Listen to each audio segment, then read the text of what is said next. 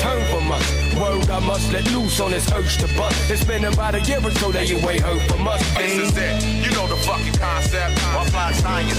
Let MCs penetrable. You, you, you, you know the fucking concept. Apply science. Science. Check it out. This is it. You know the fucking concept. Apply science. Let MCs penetrable.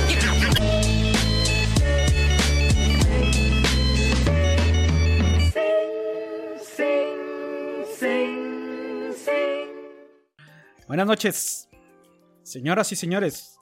Esto es Sin Lubricante, episodio 23. Estamos de nuevo con ustedes y ustedes están de nuevo con nosotros. Espero. Señores de Minoreva, público de Minoreva, buenas noches. Disculpen que les quite sus 2, 3, 5 horas de música japonesa. Pero pues así son las cosas. Yo por eso hago el programa, güey, porque no puedo estar oyendo música en mi nueva, güey. Yo sé, güey, yo sé, güey. Y pues nos acompaña el señor Cerdo, el señor Nap, el señor Negro Cejitas, ¿cuál cerdo? y El su cejitas. servidor Pandawan. Eh, No. Después de que lo pidan en cinco programas consecutivos, Don me cambio el nombre. Ahorita por lo pronto todavía no es suficiente. Cámbiaselo mejor, nomás para que vea tu poder. No, no queremos ver su poder. Eh, ¿Qué? Oiga, sí, señor- sí se puede. Sí, Sí, pero no lo hagas. No, no lo hagas. Cámbiaselo, cámbiaselo. Vas a ser tan, tan pinche. ¿Cómo se llama eso? Cuando. mm, Mira, una leve, ahí está. No. Ahora sí tiembla. Ahorita el panda se siente como Thanos, así nomás chasquea los dedos y ahorita, cabrones. Mm, No, no, no, no. Bueno, a ver, señores, pues había parecido que esta semana era una semana tranquila, pero pues al parecer no. Bueno, empezamos con entretenimiento de nuevo, ¿no? Digo, para el- los que solo quieran ver o escuchar lo de las recomendaciones, también no, no se aguanten hasta el final, ¿no? Ah, sí. Ah, bueno, yo, yo antes, antes les voy a platicar una anécdota que me pasó el día de hoy. Hay que usar pañuelo. "Güey, no mames. No. ¿Hasta dónde llega la pinche responsabilidad de la gente, cabrón? Iba yo por Avenida Universidad eh, a llevar un pedido como a las 5:40. y de repente alcanzo a ver una pinche camionetilla, una RAV4 blanca con un, una pinche calcomanía de Umbrella Corporation. Dije, pinches ridículos, o sea, güey, ¿Qué carajos? O sea, ¿quién pinches ridículo mamón se pone a ponerle calcomanías a su camioneta? Y eso no es lo peor de todo. Cuando lo alcanzo, cabrón, veo al pinche conductor, era un pinche escuincle de siete años, no mames. ¿Quién chingados en su sano juicio va a dejar un escuincle de siete años manejar? Le pitaba y le pitaba y el pinche conductor, el escuinclillo no volteaba, no volteaba. ya deja de jugar, culero.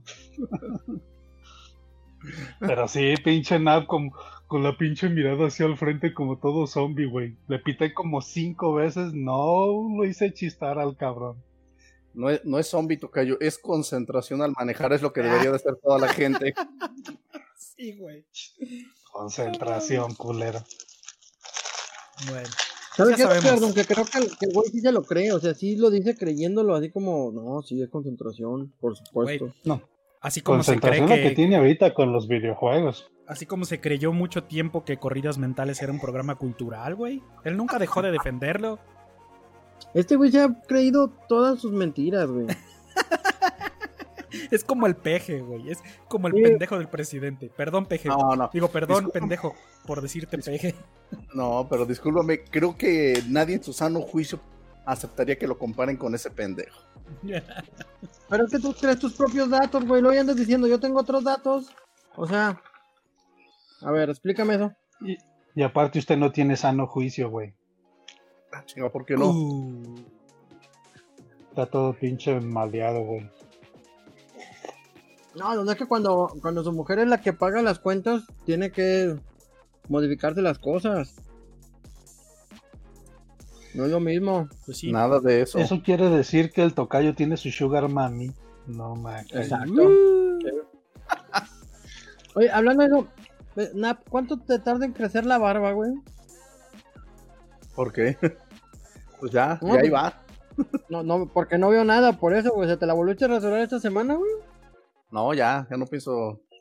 No pienso ahorita por un rato rasurarme. A ver, a ver. Entonces, Por un rato que son 15 minutos, güey.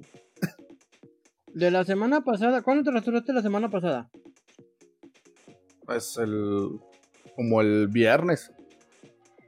O sea, hoy cumples una semana que te rasuraste y no te ha crecido nada en los lados, güey. Ah, muy poco. No, cabrón, no mames. Qué, qué bendecido eres, güey. Mm. Yo no puedo durar una semana así, güey. Ni con los Stacker Bone. Bueno, ya. A ver, empecemos. ¿Quién empieza? ¿Qué va a recomendar o algo? Yo digo que Pues el empiece el negro. Cejitas, ¿no? No, yo. No, que empiece el cejitas. No, no quiero. Va usted.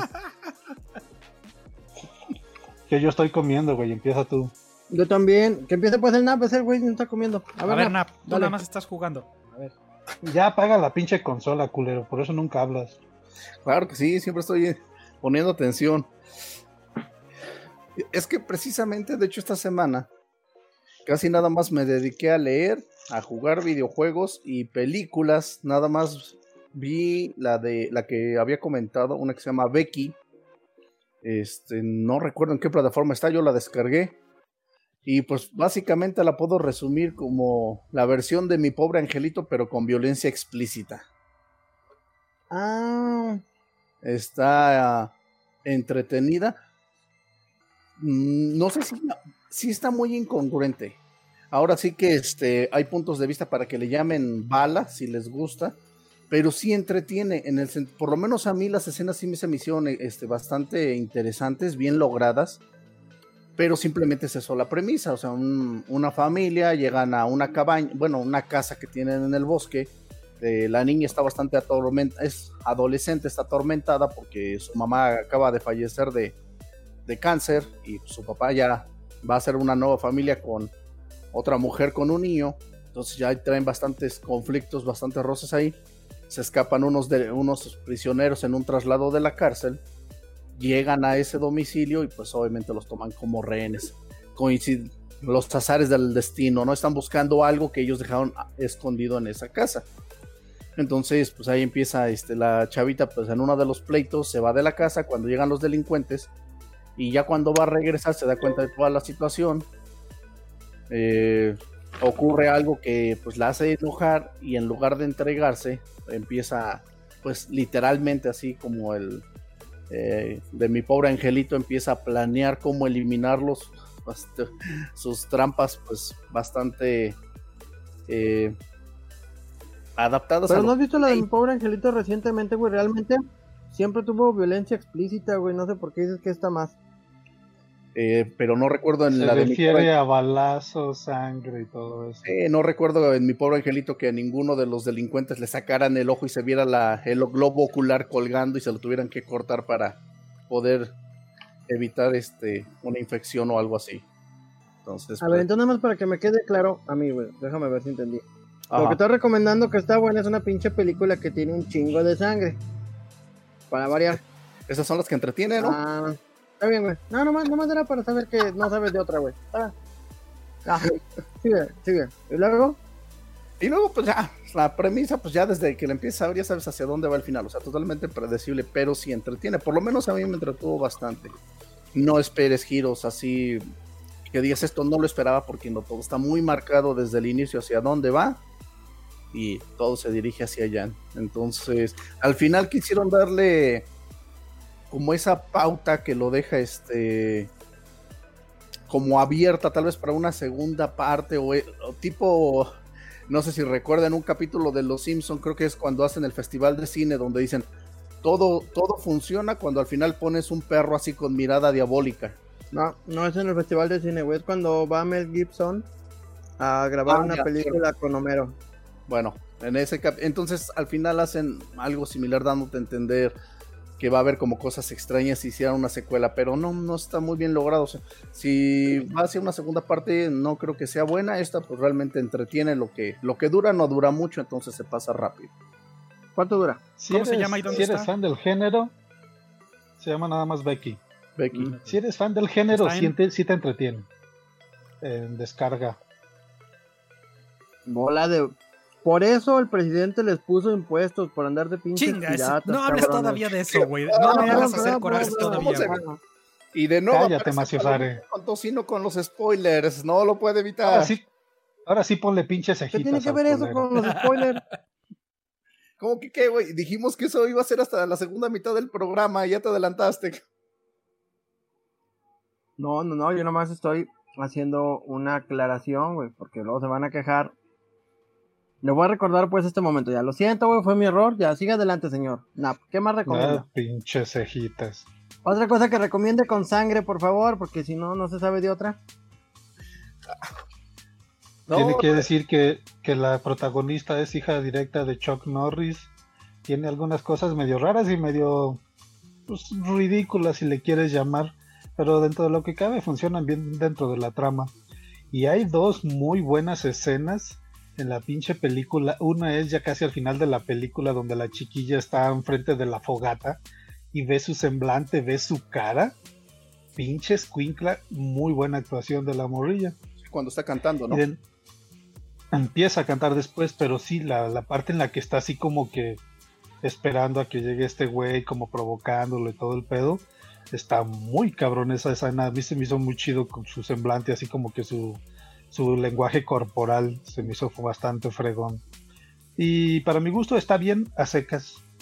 Si dice el tocayo que él interpretó que a lo mejor había como secuela, lo dudo muchísimo. Tiene como que el final completamente cerrado. Y lo chistoso es de que te pintan ella como heroína, pero si te pones a analizar es una pinche psicópata sin empatía ni ningún tipo de amor por los humanos. Entonces es un poco raro ese tipo de, de heroína que pusieron, pero la película está movidilla, está entretenida. Y pues si te gusta, por ejemplo, te digo, si te gusta el género, pues es una buena opción para palomear.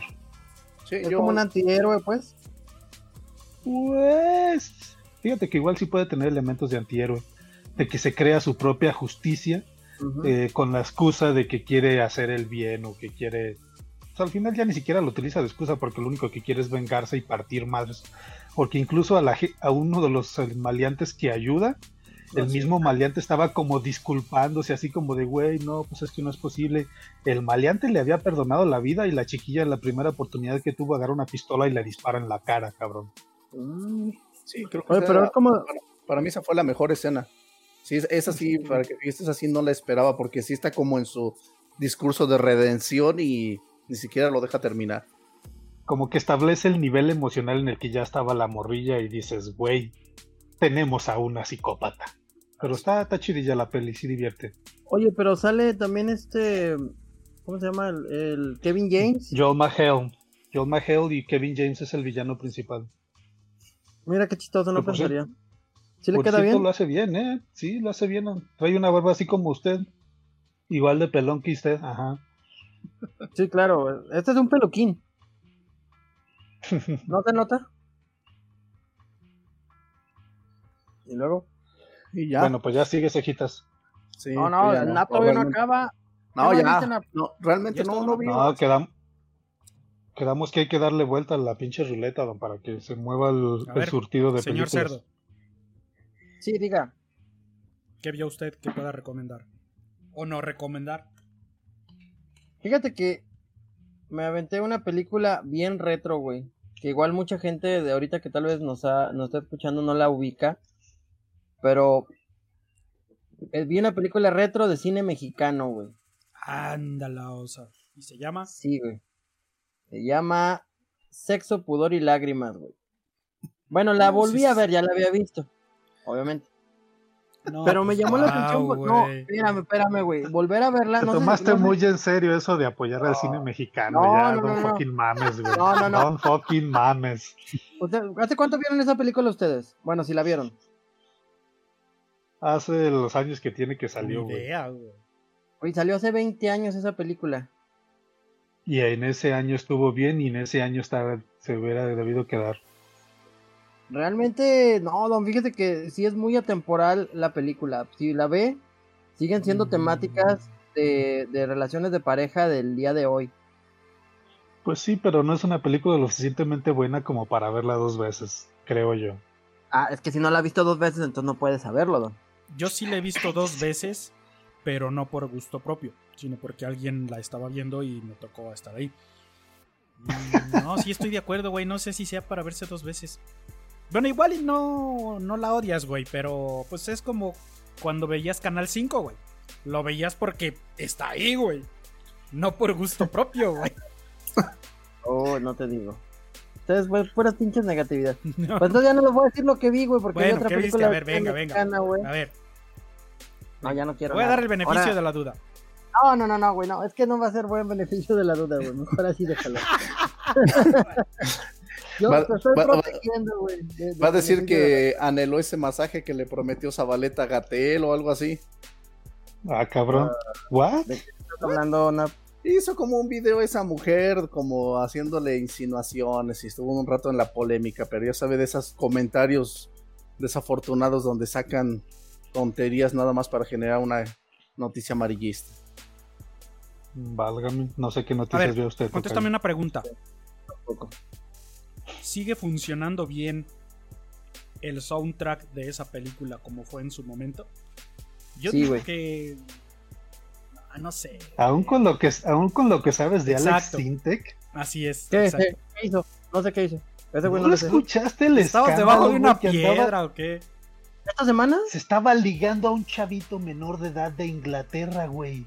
Ah, sí. No, no sabía. lanzándole piropos y no sé cuánto y el morrillo lo expuso muy cabrón. Sí, porque fue por Instagram, Twitter, no sé, algo así. Twitter me parece. Y entonces el morrito puso todas las conversaciones, güey, en línea para que este güey pues se jodiera, güey. Pero sí, muy cabrón, o sea, pinche pedófilo así cabrón, güey. No, Y- ah, eso no lo sabía, güey. Y aún así digo, la rola no sé si ha sobrevivido bien el paso del tiempo. Digo, era buena rola, pero no sé si sea de esas que aún hoy pondrías en tu playlist para escuchar a diario. No sé. Pero fíjate que realmente yo no la tengo, no la tengo en mi, ninguno de mis reproductores lo tengo, güey. Eso tengo que aceptarlo.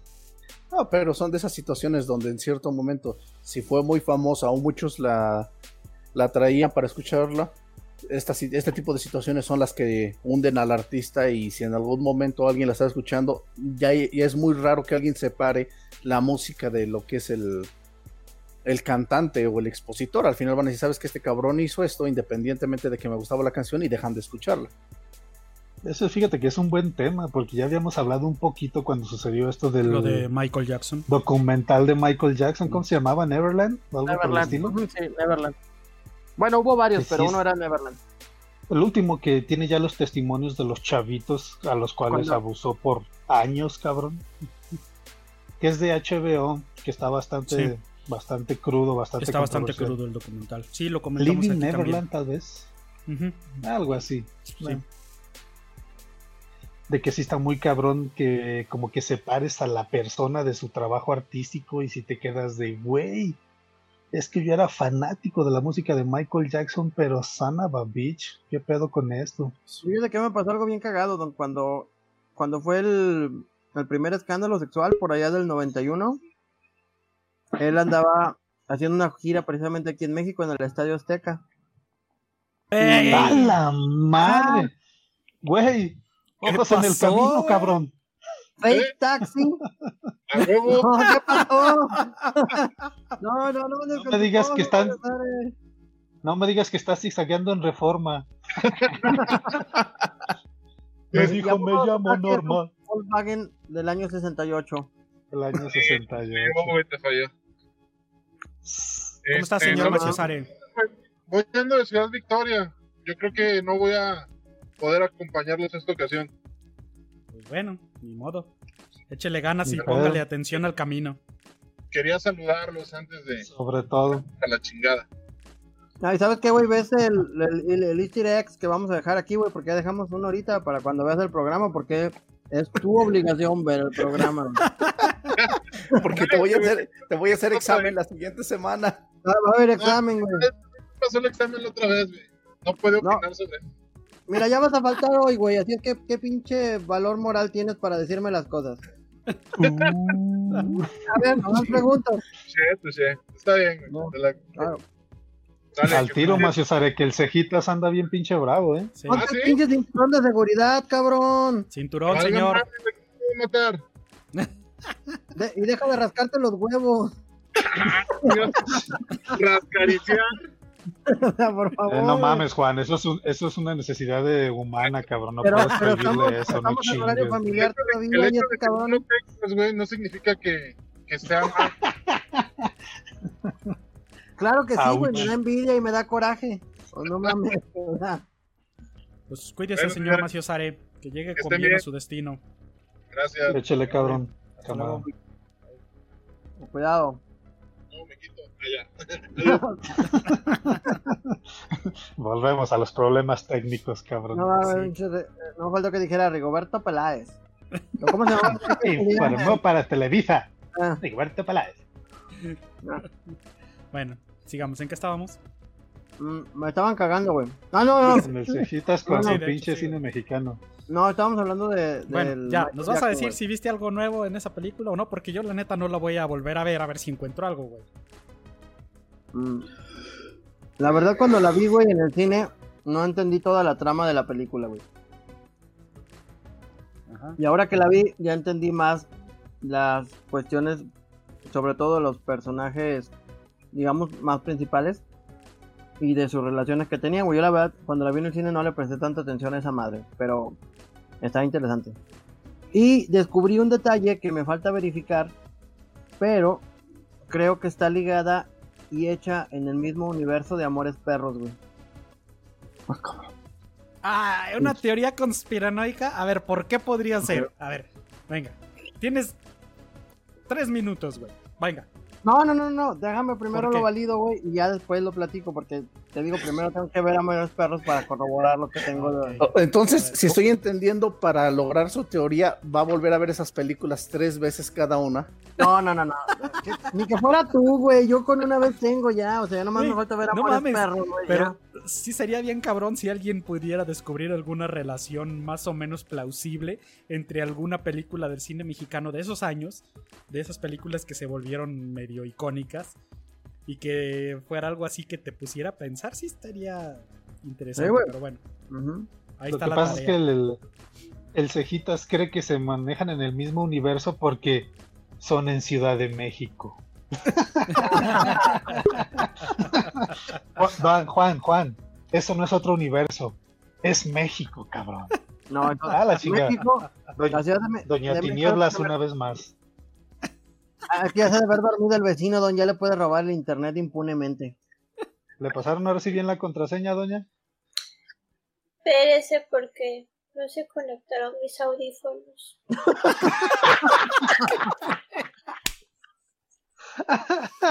Ah, señorita Ubita Pasita con problemas técnicos. Bueno, Como, como siempre. no es en vivo si no hay problemas técnicos, decía alguien por ahí. A huevo. Exacto, güey. Si no, no demuestra que estamos en vivo. Mira, yo, yo voy a hacerle la seguidilla al sticker con eso de ver cine pasado. Pues resulta ser que el otro día hablamos de Tarantino, ¿verdad? Sí. Y ustedes estaban bastante convencidos de Kill Bill sobre el si es la mejor película de todo el universo. Y me di a la tarea de volver a verla.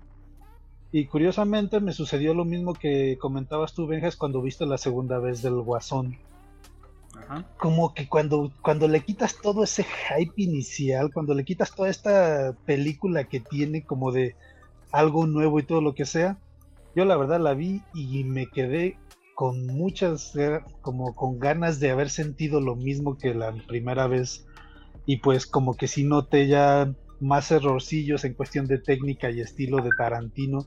La escena, por ejemplo, es genial, la de la, la final cuando están en el jardincito japonés, como un poquito mateados los colores. Eso sí se me hizo poético, artístico, muy chingón, muy bien logrado.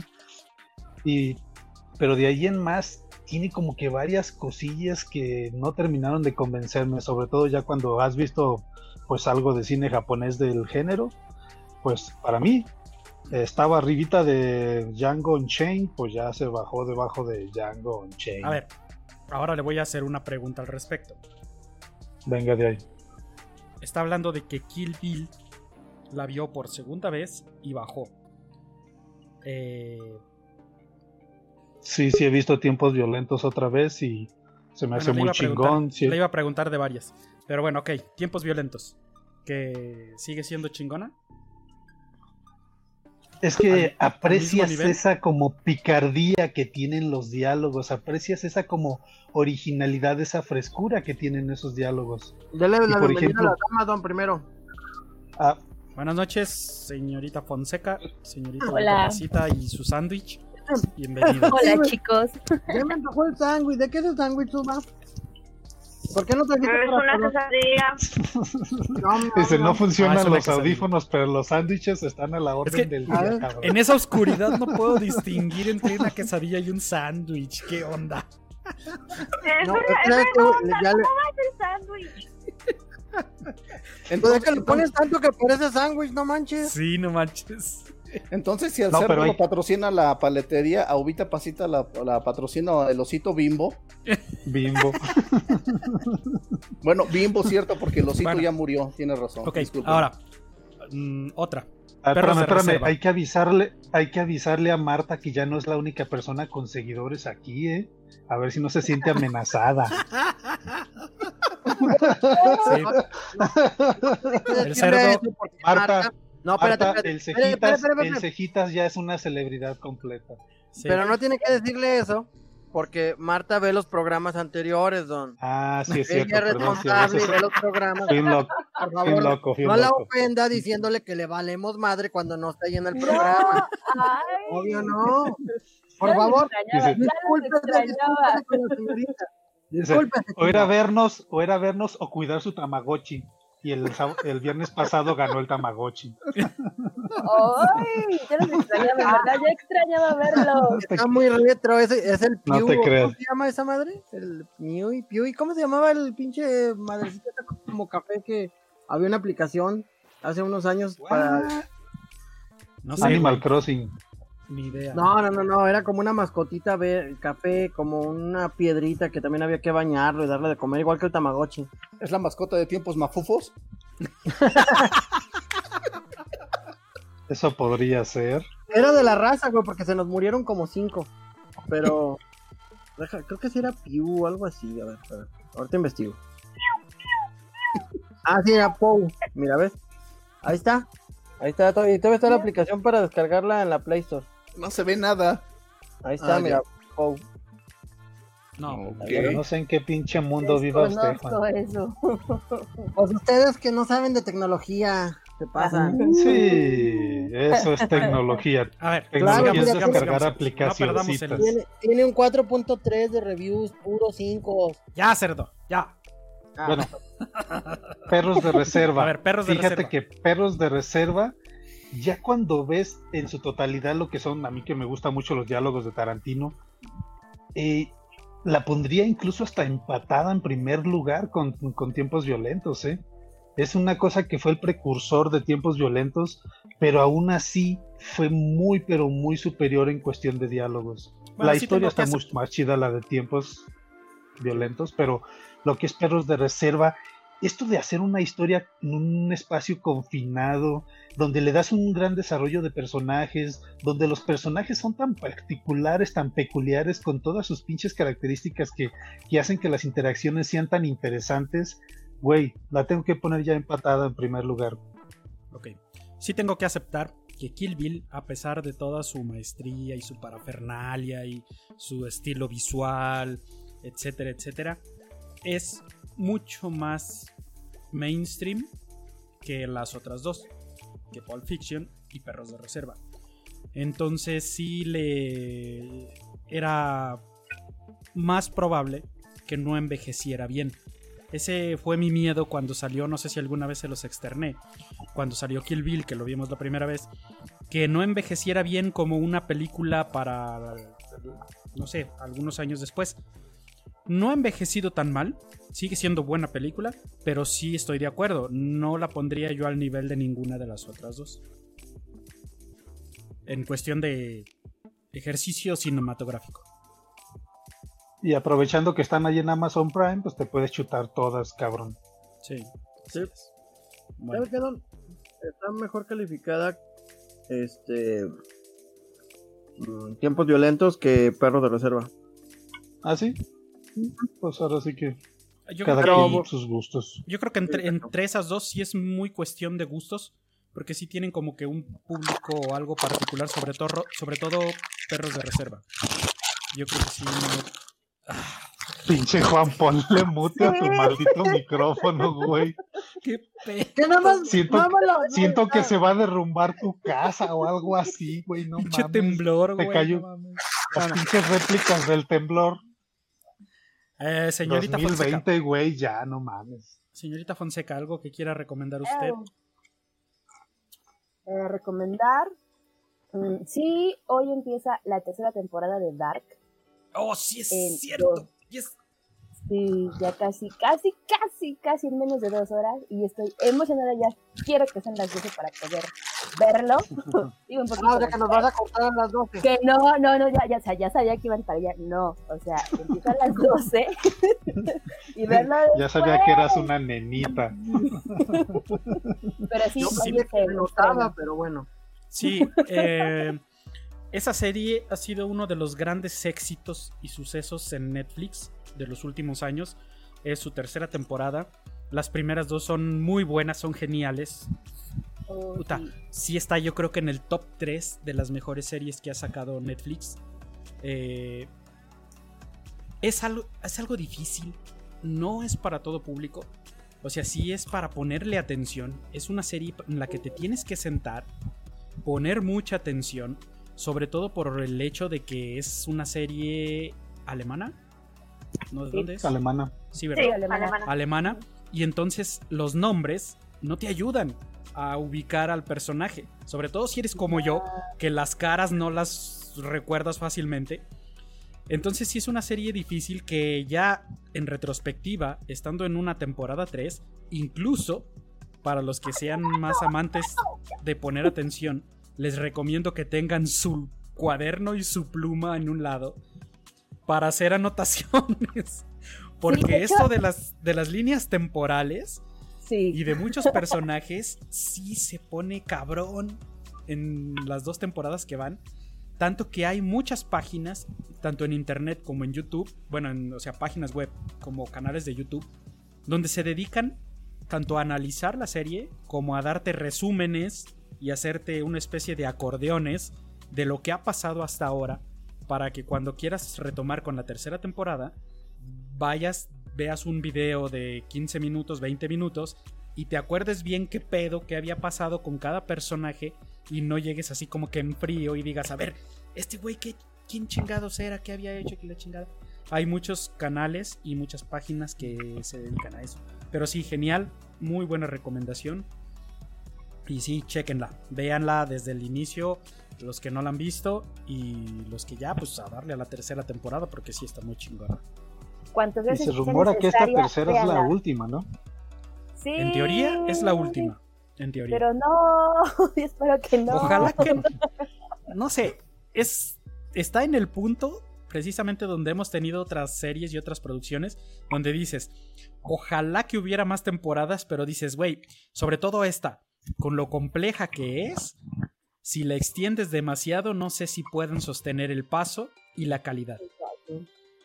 Yo Ok. siento que le han metido ya tanta historia, tantas interacciones, tantos cruces de líneas y de personajes, que siento que alargarla sería nada más hacerla redundante.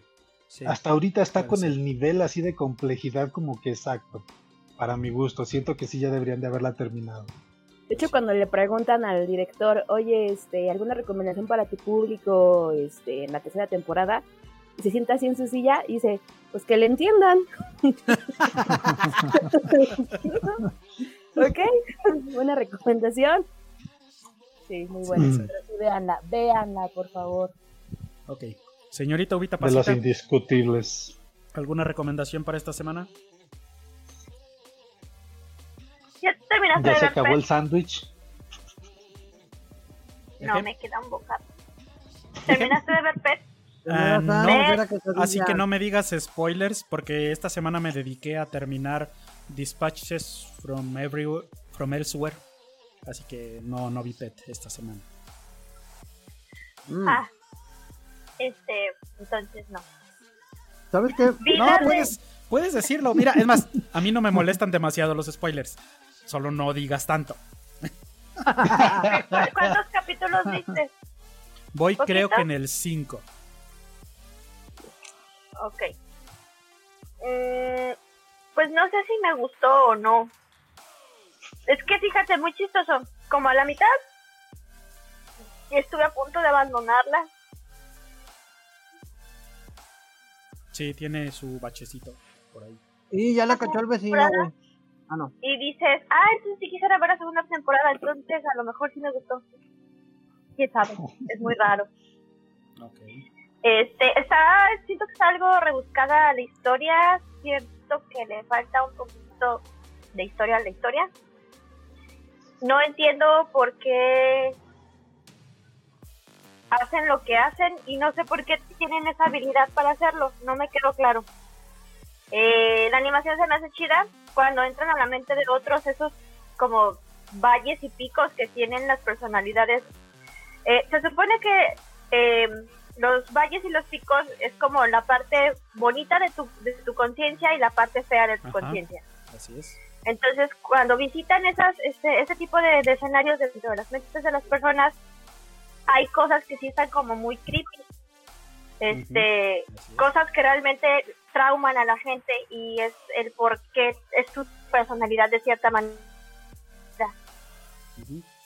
Este, eso está, eso está padre. Las, em, las formas que ellos adaptan para poderse mover dentro de las mentes de las personas también se me hace que están, que están chidas. Pero haz de cuenta que si en una parte sí parece como mucha novela, como mucho choro, como mucho de yo que fui, que vine, que esto, que lo otro, que si nos metemos, que si borramos, que si cambiamos, que si no sé, está muy rebuscada en ciertos puntos, definitivamente no es una serie para adolescentes, mucho menos para niños. Este, pero creo que está interesante la propuesta, al menos no me había tocado ver una historia parecida. Entonces Yo yo, creo siento- que está un poquito chida. Yo siento hasta donde he visto que, digo, ya en cinco episodios, que sí eh, va apuntando mucho a que tenga varias temporadas, porque el desarrollo no va tan rápido como me gustaría. De hecho, se siente ya como una especie de, de bajón en, la serie. Pero yo siento que precisamente lo están haciendo por eso, por cómo están contando la historia. Eh, siento que como es, o tratan de mostrar situaciones tan complejas como la mente humana, creo que quieren extenderla por varias temporadas. No sé, ya al final tú dices que sí, igual si esperas una segunda, entonces igual y si va por ahí, de que la vayan a extender varias temporadas, no lo sé. Eh, de hecho, creo que en esta primera parte desarrollan muy poco de la historia de solamente ciertos personajes. Este, a lo mejor por eso también te hace falta como más este background, como que no entiendes muy bien de, de dónde vienen. O sea, por ejemplo, nunca, al menos yo siento que nunca dejaron como claro por qué esa gente tiene esas habilidades, de dónde las sacaron o pues sí, o sea, sí, ya es algo con lo que, como, con lo que nacen, cómo lo identifican o cómo, cómo lo desarrollan. A mí eso me, me faltó, Bueno, pues sí. pero Ah. se me hace que está padre. Está diferente al menos, se me hace una serie que es diferente. Sí, fíjate que al inicio fue lo que me capturó, que es algo que luego no ves últimamente tan seguido eh, en, en las diversas plataformas de anime, o tienes que buscarle mucho para encontrar algo que se salga del molde. Entonces eso fue lo primero que, que me, que me atrapó un poco. Bueno, tenemos por ahí una pregunta. Eh, pregunta José López, mi hermano, saludos a los que nos están viendo allá en Dallas, Texas. ¿Qué, qué opinan de la película de Roma? Mm, Sobre todo de que habla de los las trifulcas del 68. 68. ¿Qué opinan ustedes de la película? Yo no la vi, güey. ¿No la has visto? ¿Neta? No, no he visto. No, no. ¿Neta? Hay que verla. No, no. Yo- Güey, Yo sí la también- recomendaría, pero no es de a huevo. Tuvo demasiado hype y no es Sí, mala, bastante. es buena. Digo, sí la puedes catalogar como buena película. Es que soy malo para cuando toda la gente ve todo y, y se envuelcan, güey. Soy malo para ver esas madres, güey. Ay, Pero mira, culero, te voy a acabas decir de algo. decir que acabas de ver por segunda vez pinche sexos, pudor y lágrima. Te voy a decir No algo. hubo nada más mainstream en ese año, Sí. ¿no? Me tardé 20 años, don, en verla de nuevo. Ahora, ¿Qué parte es la Pero, que la, no le vi- quedó pero la viste entonces, pero la viste entonces, güey. Aquí cabe aclarar. Roma se, hizo el hype no por el estilo de película, no porque sea una película mainstream, por el contrario, no es una película para todo el mundo, no es fácil de digerir para muchas personas que incluso se quedan y te dicen, yo no entendí nada de esa pinche película, ¿de qué se trata? No tiene historia. Es una película que no es mainstream, pero el hype la acompañó por cuestiones ajenas realmente a lo que es la historia de la película o a la sí a la trama de la película güey. entonces sí deberías de verla señor Nap No, ya están, Ya que el ya cerdo se congeló. ya no la va a ver. señor Otra Nap vez el cartón. No, ahora la quiero ver. Voy a poner Eh, a mi gata que la ponga. Eh, se me hizo sí, interesante porque sí causó, sí causó mucho hype desde la esta actriz, este, ¿cómo se llama? Ya, Yalitza. Yalitza o Yalitza, Aparicio. este, se, me, Aparicio. se van los nombres. Eh, ajá. Eh, desde ahí creo que fue lo principal. Este, la película es buena, a mí se me hizo buena. Sí es un enfoque diferente a todo lo que pasa. Una forma diferente de, de ver este cómo se unieron tanto ese evento del 68 como eh, las clases sociales, cómo resaltan. Pero, y pues este fue la, la actriz también todo el revuelo que causó tanto en México como en Estados Unidos y, y, pues fue mucho hype en ese aspecto de que mira como mexicano es una nueva actriz que pues no se avergüenza de su tono de piel y está resaltando y la están aceptando bastante en Estados Unidos. La actuación se me hizo buena, se me hizo buena su, su actuación de ella y la verdad sí se, yo sí la recomiendo, sí es una película exactamente como dicen, no para que desde el inicio todos le entiendan. De hecho, me tocó platicar con, este, con familiares que me decían, pues yo no le entendí, no se me hizo así como nada fuera de lo normal, no sé hacia dónde, este, era lo que esperaban o qué, hacia, hacia dónde querían que fuera la película. Pero a mí se me hizo buena, analizó buenos puntos de lo que es la sociedad y ese, ese cruce con esos eh, con lo que es la sociedad y ese evento en particular, sin sobreexplotarlo, porque ya también, como en algún momento lo dijo el tocayo, lo que es este eh, los lo, todo lo que tenga que ver con los nazis y con Hitler, de repente se sobreexplotó. Sí hubo, por mi punto de vista, yo cuando mencionaron que iba a haber algo respecto al evento del 68, pensé que iba a ser sobreexplotado de alguna manera, pero me gustó cómo lo manejaron. Sí, fue algo, ligeramente lo vieron por ahí. Como circunstancial realmente, Así ¿no? No le dan ningún es, tipo sí. de peso. Sí. Señor Negro.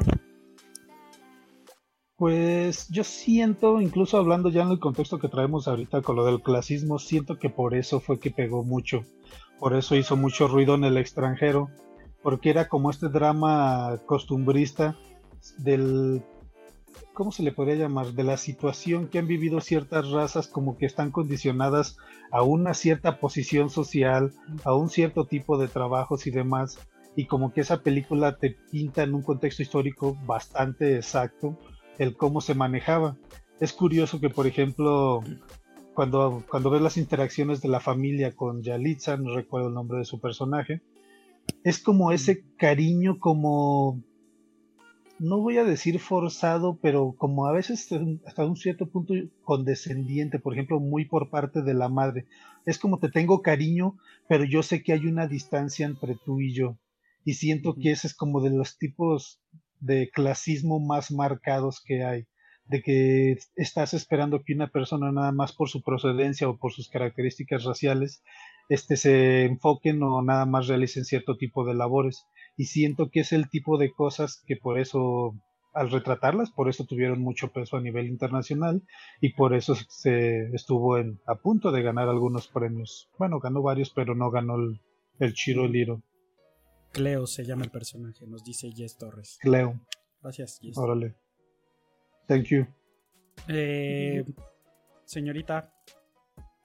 Fonseca. Este, pues la película sí está, sí, sí la vi. Eh, de hecho, la vi con algunos amigos, de los cuales a la mitad de la película fue ya me aburrí y yo no voy a decir nada. Entonces, este la terminé de ver y realmente estoy de acuerdo con, con lo que dice este el señor Dart. que es como el, el, hecho de que sea el clasismo completamente en, en, la sociedad. Una cosa bien interesante y bien, bien, bien chistosa es que fue el barrio donde creció el director. Y de hecho, me parece, no sé si la casa es la misma donde él creció. Entonces, también otra cosa bien interesante es cómo hacen, cómo remarcan la relación de las nanas, por llamarlo de, de alguna manera, y cómo ellas se enfrascan tanto en la familia que ya llegan a formar parte de, de tal manera que las mamás biológicas son sustituidas por las nanas. Entonces, muchas personas o muchas, sí, mucha, mucha ideología de, de, de, la clase alta en México, pues así es. O sea, contratan este, señoras para hacer limpieza, para lo que sea, y en algunas ocasiones pues se quedan a vivir ahí, en la casa de los patrones, de tal manera que pues los niños son criados por las nanas. Entonces ya se vuelve como una onda entre ¿es clasismo o no es clasismo? O sea, ¿yo es parte de la familia o no?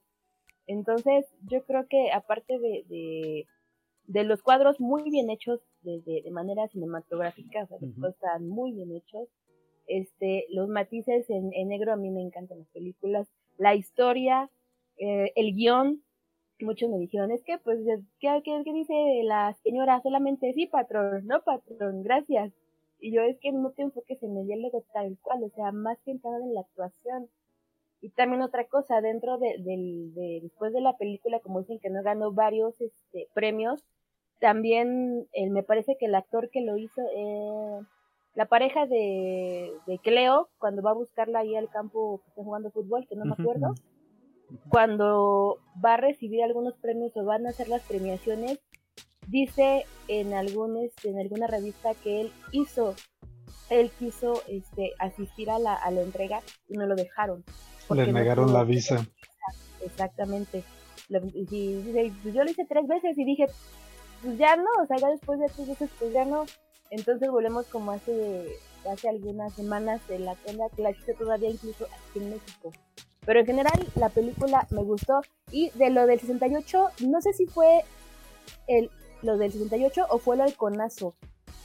No, no, no, no me queda como muy claro cuál fue. O sea, donde están este, comprando la, la cinta para el bebé y uh -huh. todo eso. Pero uh -huh. no sé si fue del, del, del 68 o fue del halconazo del 61. Podría el señor Cerdo no investigarlo por ahí para que no saque de la duda. Pero yo estoy en que sí fue lo del 68.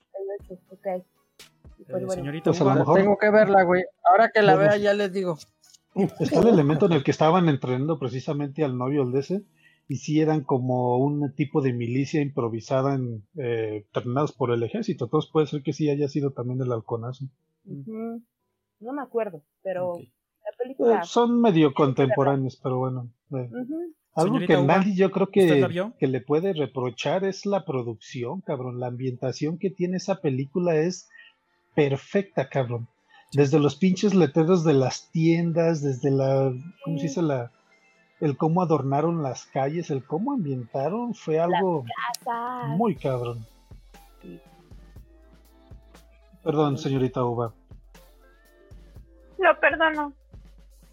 Gracias por perdonarme. Este, pues yo la vi y la vi con mi mamá y con mi hermano. Este, cuando mi mamá era niña, mi mamá vivía en, el Distrito Federal y a ella le tocó precisamente todos los eventos del 68. Eh, mi abuelita en específico estaba muy asustada porque donde ellas vivían precisamente no fue muy lejos de donde empezó todo el despapalle. A la casa de mi abuelita y de mis tíos llegaron alumnos tocando la puerta que querían meterse y mi abuelita no les quiso abrir. Y una de mis tías, que es de las de en medio, mi tía Raquel, que de hecho es, este, es periodista, desde entonces ya pintaba para grillera y para todo eso, ella, ella fue la que les abrió y les abrió y, me, y, metió a dos estudiantes y los escondió, este, pero que sin que mi abuelita se diera cuenta. Entonces, de alguna manera ellos sí vivieron esa situación que es, es complicada, es este, pues como siempre, ¿no? Siempre hay dos partes de, como, como de la historia, pero pues al final de cuentas ellos eran, eran estudiantes, ellos no estaban armados y, y pues realmente fueron perseguidos y se estuvo muy feo, fueron situaciones muy feas, mi mamá recuerda muy poco de eso, pero lo recuerda o, lo sabe más por como lo comenta cómo fue mi, mi tía Raquel y no puedo juzgar a mi abuelita por haber dicho, a ah, qué gacha, ¿no? Que no les quería abrir. Pero pues a final de cuentas ella tenía también que cuidar a su familia. Y se me hace muy chido que mi tía haya tenido la valentía de abrirle a, esos chavos, pero pues también se arriesgó mucho y arriesgó mucho a su familia. Entonces es una situación muy complicada. A lo mejor no, no, no va de eso la película y no trata eh, precisamente esa temática, pero el, el de alguna manera pintarlo, cómo lo ven o cómo lo vivieron algunas personas, yo creo que eso es rescatable y eso es válido y eso está padre, porque no con tanta facilidad em, tienes como esa, eh, como esa historia, como ese background, ¿no? Porque normalmente lo que te dicen, este, la historia o por cómo te lo quieren vender, pues obviamente siempre está tapado mucha de esa información por el gobierno, ¿no? Este, pero cuando lo ves a través de los ojos de la gente que realmente estuvo ahí y lo vivió, eh, pues te da un contexto totalmente diferente de cómo se dieron las cosas. Este, y, siempre se ha comercializado mucho como el 2 de octubre no se olvida, ¿no? Pero pues muchos de nosotros ni siquiera sabemos realmente qué ocurrió el 2 de octubre, porque ni siquiera pertenecemos a esa generación. Ah. Este, y muchos chavitos ahorita, pues mucho menos que van a saber de, de qué ocurrió el 2 de octubre, ¿no? E, esa parte yo creo que me pegó un poquito más en el sentido porque tengo al menos gente muy cercana que lo vivió.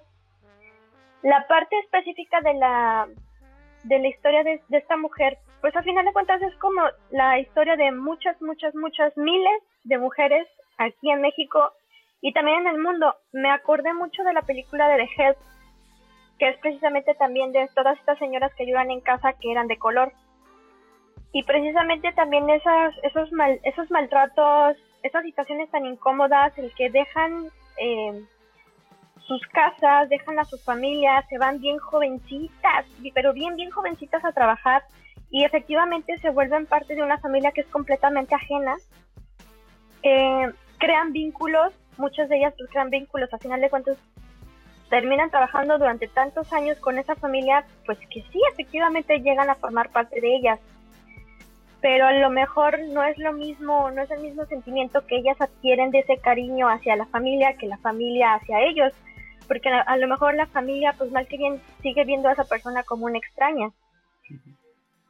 Hay mucha gente que sí llega a apreciar y a valorar a esa, esa gente que ha trabajado con ellos durante tantos años, y hay mucha gente que no.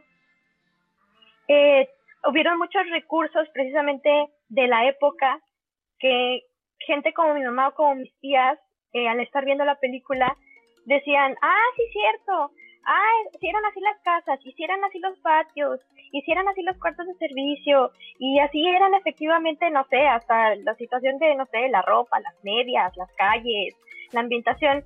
Entonces yo siento que para esas personas, al menos de la generación de mi mamá y de mis tías, era traer como mucha nostalgia, recordar muchas cosas de que sí, sí es cierto. Y el querer ellos de alguna manera también compartir eso con las generaciones de ahorita. Porque era como decir, mira hija, así, así eran las casas. Mira hija, así era la casa de fulanita de tal, ¿no? De su tía o de la vecina o de bla, bla, bla, bla, bla, bla. Entonces yo creo que para esas personas en específico gustó mucho la película. Eh, a lo mejor para generaciones ya como nosotros es un poquito más complicado que a lo mejor la, la, la comprendamos o la apreciemos porque son cosas que ya no nos tocaron.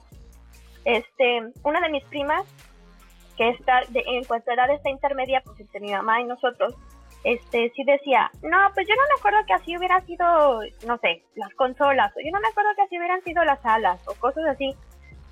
O, de hecho, me acuerdo que creo que había dicho, las tarjas no eran así, o una cosa así, que como que se super traumó viendo efectivamente como tanto, tanto, tanto detalle de la película y era así como de, bueno, pues no creo que la película sea mala solamente porque se equivocaron en ponerle la tarja, ¿no?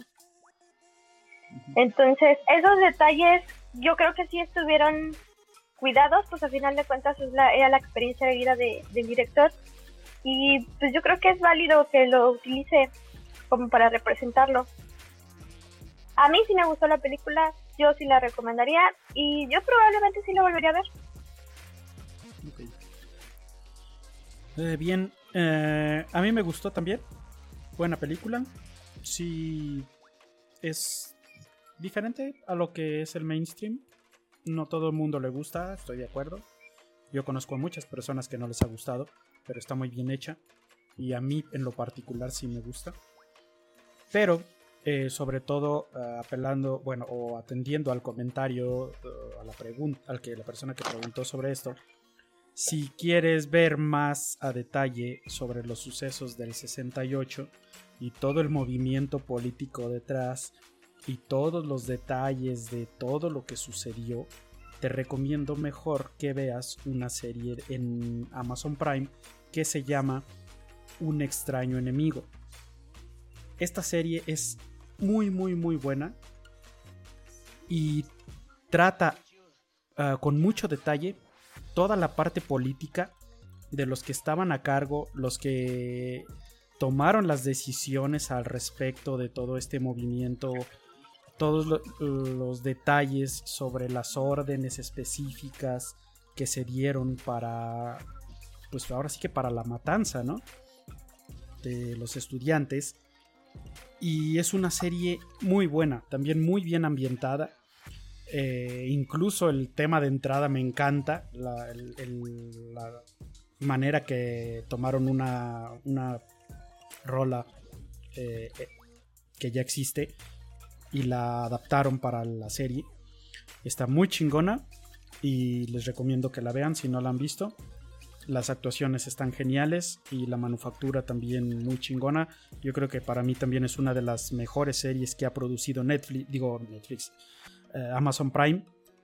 Y pues les recomiendo que la vean. Es, es completamente dramática, obviamente, también no para todo el mundo.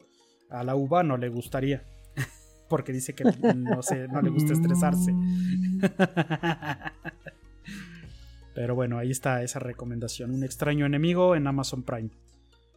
Ay, no, dice que desde su oscuridad te comedia. Ah, bueno, pero bueno. Pero Chernobyl es como thriller, trae su suspensillo acá mamalón. Eh, sí, sí, sí, es cierto. Sí, trae su suspenso por ahí. ¿El qué? ¿Qué dijo la uva? ¿Qué dijo, oígase. Oígase. Óigame. Ok. Dejas, ¿y cómo se ve tu hermano? Siempre lo he visualizado como un gemelo tuyo, pero con la cara ligeramente diferente. Es extraño, pero como que en mi imaginación quiero que sean casi iguales. Eh, Smalemis manda saludos. ¿Qué onda, no se parece? Saludos, Smalemis. Bienvenido. No mames, ese no es el hermano, no Ah, no. no me repinches chingues, ya se te subió la fama a la cabeza, cejitas, no mames. Hablando de series, estoy muy enojada con la sociedad. ok, venga, venga. Bien, bienvenido al club. Te tardaste, te tardaste, pero bueno. Pero te pudimos corromper. llegué aquí, o sea, apliqué la de, la de, ¿cómo se llama? yo era buena por naturaleza. Hasta que los conocí. Exactamente. Hasta que los conocí. Así nos ha pasado a todos. Sí, ya lo sé, no, ya no, no, es cierto, el panda y, Uva y Uvita Pasito ya tiene la maldad desde nacimiento. Fíjate que estoy de acuerdo con eso, güey. No, cierto. yo era aquí la buena. Ustedes me corrompieron. Yo también era inocente hasta que los conocí. No, tampoco. Ahora resulta que puro pinche santo. ¿Sí, tú qué? Que te encantan puras películas de sangre y series de sangre y de mutilaciones, güey. Eras muy santo, sí, claro. Tú ya estabas dañado desde antes, güey.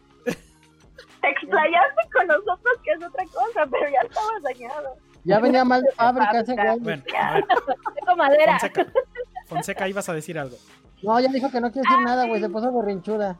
Ay. Hoy estás muy, o sea, ¿qué, ¿qué traes el día de hoy? A ver, ¿qué traes el día de hoy contra mí? Lo, No, lo que pasa es que, que no vienes al programa y ya. es Que que ya lo, se le subieron los humos a la cabeza. Sí, porque tiene, tiene un fan. No, hace ocho días tuve, tuve, fue el cumpleaños de mi hermano, el santo. Estuvimos en familia. El enmascarado de plata. Entonces tu abuelito era enmascarado de plata. ¡Ah, su pinche! No, no, perdón. Nosotros perdón, que no, creíamos no, que ya no, se no, había no. muerto, cabrón. No, ¿Qué pedo? No, mira, No, eso- ah, para que vea, Tocayo, eh, ahí se aplica la otra vez que platicamos con él, es luchador de día, doctor de noche. Ay, ay, güey. Ay, Ay, güey. güey. Nomás se esconde la capa en la batita. Exactamente. También así que sabe cómo. En el día lucha contra el COVID y en la noche lucha contra algún otro luchador, güey. No, no, no, no. El, el cubrebocas, güey. nada, nada más jala el cubrebocas y se convierte en la máscara completa, güey. Loco, eso es tecnología. Ay, salud, No, no salud, salud. Bueno, a ver, No, ¿qué nos ibas a decir? decía, apenas hace como 15 días eh, resurgió la serie Animaniacs en la, Ah, sí, en es la cierto. televisión. Entonces, Híjole. no manchen. O sea, la sociedad de cristal, lo- los copos de nieve, la sociedad Sí, horrible. La sociedad Dijeron- Mazapán. Sí, ya sé, dijeron que era una caricatura que fomentaba la violencia y bla, bla, bla, bla. Y bla. ofensiva. Y luego Sí, yo sí, me quedé pensando, o sea, güey, pones a tus hijos a ver narconovelas, los pones a bailar reggaetón, este, los pones a ver series inapropiadas, bla, bla, bla, bla, el teléfono, y te molesta una serie que tiene años. yo recuerdo que en los momentos era, fue la serie de mi infancia, y Sí. yo me divertía, y creo que aprendí mucho de esas series. El sarcasmo. Sí, porque hablaba. No, aparte hablaban de cosas de historia. ¡Claro! Cuando O sea, no, empezaba no solo eran cosas. Geografía. Jaco, Jaco cuando empezaba A huevo, Jaco. canción, y empezaba con todas las capitales del mundo. Sí. No manches, sí. Sí, pero pinche sociedad Mazapán. Bueno, la generación Mazapán ya tiene incluso. eh, ¿Cómo se llaman estos? De change.org, peticiones se llaman. Ajá, sí. que cancelen la serie y dices, güey, primero infórmate, güey. La serie ya se emitió hace un chingo de años. Es una. ¿Cómo se dice? Re-air. Es un- un- Una repetición. Es una repetición. No la puedes cancelar, güey. Pide que la quiten, güey. No que cancelen la serie, no mames. Infórmate primero. Pero sí, Animaniacs. Sí, es la onda. Fíjense Sí, pues que yo salieron- soy. En esa época fui muy fan de Animaniacs. Pero sobre todo de Fenomenoide. De Freakazoid. Pero Ah, Fenomenoide fue fenómeno. posterior, güey. Sí, fue posterior Fue- a fue Animaniacs. posterior. Fue Pero Animaniacs. Freakazoid fue uno de esas caricaturas que fue muy adelantada a su época. Y yo creo que por eso no, no pegó tanto. Pero qué No. chingón era Fenomenoide. Sí, sí, sí. Ahorita que mencionas lo de los datos culturales, Sí. que mencionas de lo de los datos culturales y te quieres sentir bien anciano, ¿se acuerdan en los halcones galácticos cuando el niño de cobre salía Ah, el salía al final a dar también dos, dos tres datillos así? No, pero se, se rolaban, don. No era siempre niño de cobre. Usualmente se lo decían al niño de cobre. Era como el aprendiz, vamos. Era como la moraleja que también salía con He-Man, ¿no? Al final. Ah, también con. G.I. Joe, güey, también tenía de esas moralejas. Pero ¿qué les parece si la hora retro la dejamos para el final? Porque es así como que ya del. como la parte del, del La nostalgia, la Sí, sí, sí, sí, nostalgia. Sí, A bajarle las revoluciones al hate. sí, exactamente. Mira, güey, tú pagas lo del programa. Vamos a hacer lo que te dé tu chingada gana. Sí, haz lo, haz que te dé tu chingada ganas, Benjas. Ponle el cejitas. A ver, Iba- sí, sí, sí. Vamos a ponerla así. A ver, no tenemos tantos, tantos viewers y seguidores No, todavía. ves, así güey, que no, ni la si intentes, tres- güey, así déjalo, güey. si tres viewers ponen un comentario pidiendo que le pongamos el nombre del cejitas al cerdo, lo ponemos. Déjame ¿Se vale, que nosotros, ¿Se YouTube. vale que nosotros comentemos? no, Obvio no, güey. No, no. Es como en las rifas. La Secretaría de Gobernación nos lo impide. Una pregunta. Ah. ¿Todavía hay Secretaría de Gobernación? No este para nada. Ya la, ya Olga Sánchez. Cordero. Ah, Que no fue un invento- ah. ¿No fue un que en invento este de Chabelo? circo ya cualquier cosa puede faltar, cabrón. Nada más les falta bueno. pues, que salgan a A ver. arreglar los pinches transformadores. Yo eh, esta semana de hecho solo me dediqué a terminar una serie. Y sí quiero recomendarla. Eh, déjenme poner el, el título. Ahí no es. Fallas técnicas. Sorry. No, ni tenemos, güey. Ese no ¿Qué es es. ¿Sabes cuál terminó? Yo empecé a ver la, la nueva temporada de la de F is for Family. No sé si la han visto, está en Netflix. ¿No? ¿No, la han visto? Me la ha sugerido. Netflix, pero no la he visto. Eh, realmente es una historia eh, ambientada en los setentas en un suburbio donde pues el, el principal es un personaje que se llama Frank. Tiene a su esposa y tienen tres hijos. Y habla de toda la, cultura de Estados Unidos en los setentas. El consumo de cocaína, el consumo de drogas, la gente que regresó de las guerras, la gente que estaba yendo a las guerras. Eh, está, tiene mucho humor negro, tiene mucha crítica social y realmente está buena porque ves una, una cultura y una educación muy muy distinta y muy lejana a lo que tenemos ahorita.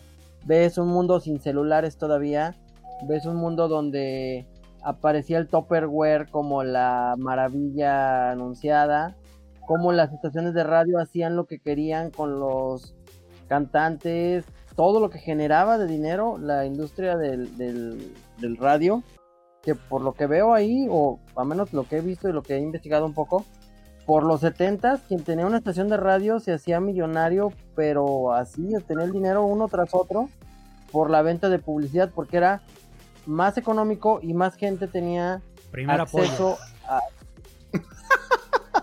Cejitas, cejitas. Ah, y luego sí, siga, señor, señor cerdo. Ya no quiero. Nos faltan Señor dos C. comentarios, dos comentarios. Quiero, no llevo eh, mis barras y ya nadie juega. Y Nada más porque yo no pagué el pinche programa, si no ya les hubiera cambiado el nombre a todos. Dos comentarios más. Es precisamente el tipo de poder que usted nunca debe de tener, don. No lo sabría Seas un utilizar. Hitler. Hitler virtual. No, tú no. Bueno, siga, señor Serías un peje en este programa.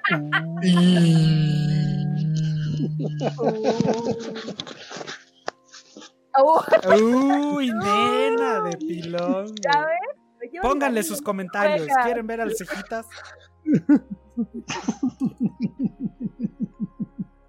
Ay, pinche cejitas tan nenita, güey. Bueno, entonces, mi ya se fue, ¿qué? Ya. Cerdo, cerdo. Y diga, Ah, ¿qué, qué, sigue. qué? Sigue con lo que estaba. Bueno, vean la de pinche familia. serie ya. Family, ya. Ya. Si les gusta, bueno, si no les gusta, también. Me Me vale madre, madre. Me vale madre. Ya con lo que estabas diciendo, pinche panda, ya. Pinche sticker. Cómprense una paleta Tutsi Pop y vean en cuántas pinches lamidas llegan al chiclocentro. Eso era parte de la hora retro. Ah, perdón. No, no, eso todavía no. Todavía, la- ¿Qué te pasa si todavía existen las pinches Tootsie Pop, güey? Neta. Sí, pero el comercial ya no. ¿Cómo no? De esa forma no. El comercial existe, que no lo pasen en la televisión es otra cosa, señor. Hable bien y correctamente. Bueno, ya, entonces. Sí, ya, di lo que te chingada gana. Uy, perdón, Florecita. Ahí está, mira, ya ves, para que no te sientas nena, güey. Ahí está. No, no es cierto, no es por cariño. Podemos corroborar que eso es completamente falso. Yo digo que se cuenta como segundo comentario. Sí, a huevo. Nunca dijiste que tenía que ser de personas diferentes, dijiste tres comentarios. Ah, claro. Exactamente. ¿Ya están los tres? Ay, güey, pinche tocayo jugando con el sistema. Ahora resulta que me vas a venir a dar clases, pinche nato, que no sabes hablar. Bueno, El abogado del diablo. Pinche No, no, escuincle. Ah, es que la uva no lo vio todo más lampiño de lo que anda ahorita. ¿a quién? Pues al tocayo. Ah, sí, sí. ¿Al Napo? Sí, sí. De bebé, Sí, andaba de bebé. lo hubieras visto con su pinche carita de nalga, el güey. De hace ocho días. Pues si cara de nalga co- tiene. Ujujú. El ganchito al hígado. Ya que ibas a decir, no pues, pinche está panda, jugando ya. PlayStation 4. No, ya no, mire. Por eso nos ignora. Eh, pinche tocayo. Pero el panda no Bueno, dice ¿sí nada, a panda prestar o no de Last of Us o nomás puro paro?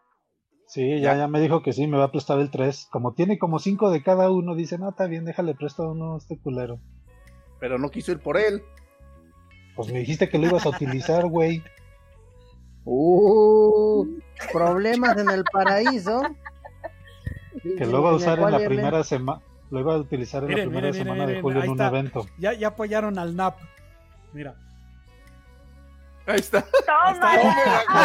Tómala, mi. Híjole. Uy, va a aplicar la de Radiohead, se va a ir al coche a encerrar. No, no. No, no. Si vas a hablar de, si vas a hablar de anécdotas, cuéntala bien. Esa no tiene nada que ver. Son anécdotas separadas. Pero relacionadas. Bueno, para O que sea, se le quite al pinche nenita, ponle tú. cejitas de nena. Te quitas Lili. Cejitas Lili. Bueno. Ah, Pues tú en también, Fonseca. a- Tú también.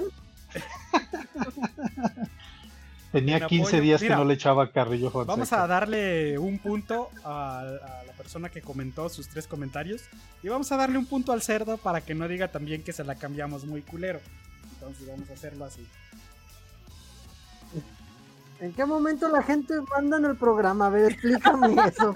Ahí está. ¿En qué momento se volvió esto una democracia? Eh, eh, eh, eh. Pon la cumbia, pon la cumbia. ¿Qué, qué te cuesta, pinche Benjamín? Ya no va a regresar el sticker. No, no esperes mi depósito, güey. ¿eh? Uh, te olvides de las paletas de hielo, dice. Es lo que dije, es lo que iba a decir. Olvídense de su parte del patrocinio todos, todos. ah, pinche patrocinio, así con. Se ve bien bonito, de cejita. ¿A, a poco no cree? ¿A poco no cree que las paletas eran de agrapa por mencionar a la paletería La Colosal? A ver. Sí existe, don la paletería La Colosal. Se Vamos encuentra en la colonia España. Oh, chingada más, déjame de menos No, sacar para mis paletas. Espérame, Pues espérame. ya no dije nada la semana pasada y no me dieron, güey. No, sí, a ver. Es que ya tenemos que dos quieras. preguntas y esto se va a extender, güey, con todo lo que traemos el día de hoy. Entonces vamos a seguirle porque sí, a ver. Ya tenemos dos preguntas ahí esperando. Dejamos Eh. todo lo que traigamos el día de hoy, Benjas. Traigo otra recomendación antes de que se me olvide. Ah, fíjate, ahorita. también hay una recomendación de Fonseca. También tenemos que decirle de los libros, güey. O sea, hoy está. O sea, los libros que nada más dice Fonseca y luego nunca discutimos, güey. ¿Esos libros? ¿Ya los leyeron? No, tenemos una sorpresa. Ah, sí. no sé No, si- pero ahora tenemos que esperar a Maciosare. Es que esto es, esto es dividido. No puedes esperar tanto de un montón como nosotros. O sea, no son los libros que tú recomendaste, pero viene relacionado. Así que. A mí no me pasaron la tarea, así que está bueno. Ah, fue la semana que no estuvo la uva. Fue la semana que Es no su estuvo la uva. responsabilidad, doña, de ponerse al corriente. No Tú tienes que ver el programa, tienes que ver el programa. ¿Por qué le tengo que decir a todo el mundo? Tienes que ver el programa anterior. Doña, no tiene excusa. Ya, a ver, Está en YouTube. Está en YouTube. por favor. Cejitas, tranquilo.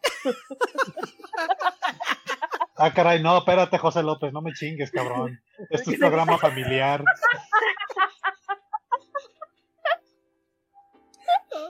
¿Ven lo que ocasionan? ¿Ven lo que ocasionan por hacerle caso al público? Ajá. No, no, Pero, ajá. El, el que se público manda. se El público manda. O sea que si te hacemos enojar te vas a encuerar.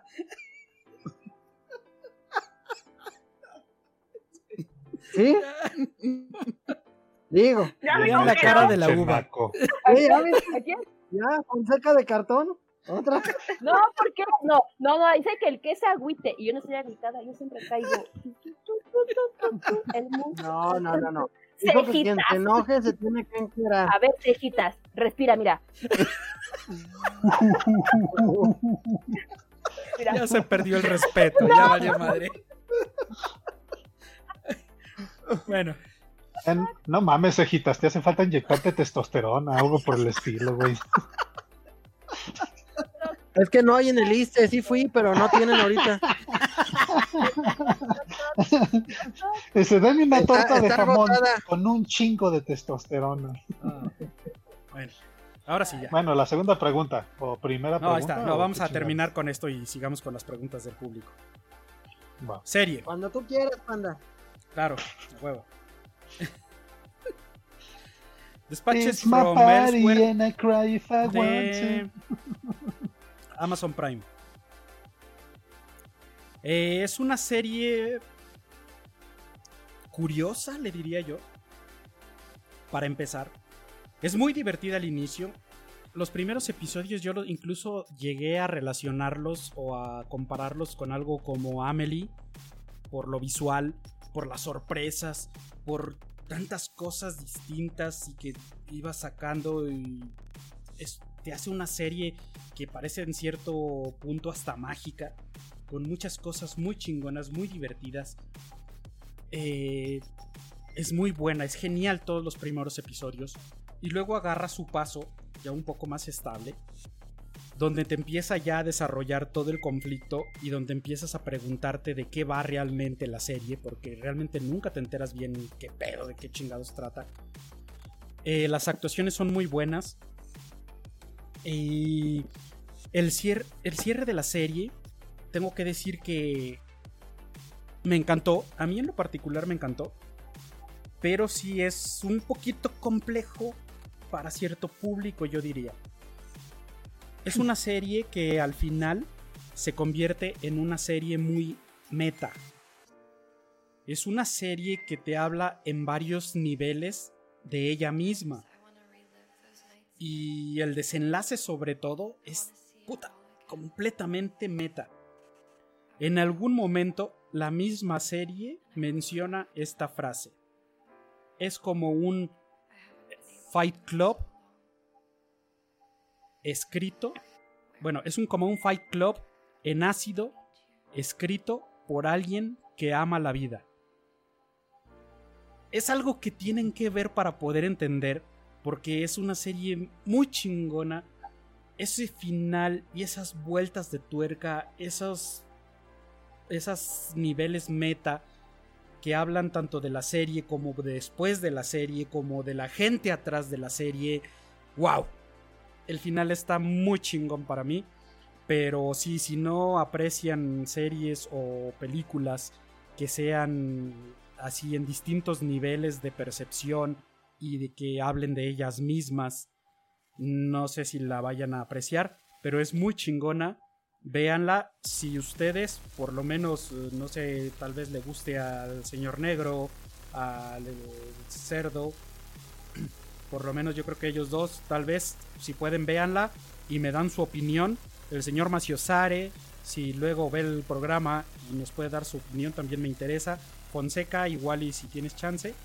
Nap, no creo que le vaya a gustar tanto, pero sobre todo los primeros episodios porque sí lo sientes muy muy mágicos, muy light. Entonces no sé si le interese tanto al inicio, pero el final se pone chido. Entonces, si pueden por ahí, luego me dan su opinión porque sí me interesa. Está muy chingona. No, mejor por el programa, güey. Por ahí no, por ahí no es bueno dártela. Pero bueno, ahí está. Dispatches from Elsewhere es de Amazon Prime. Y pues prosigamos.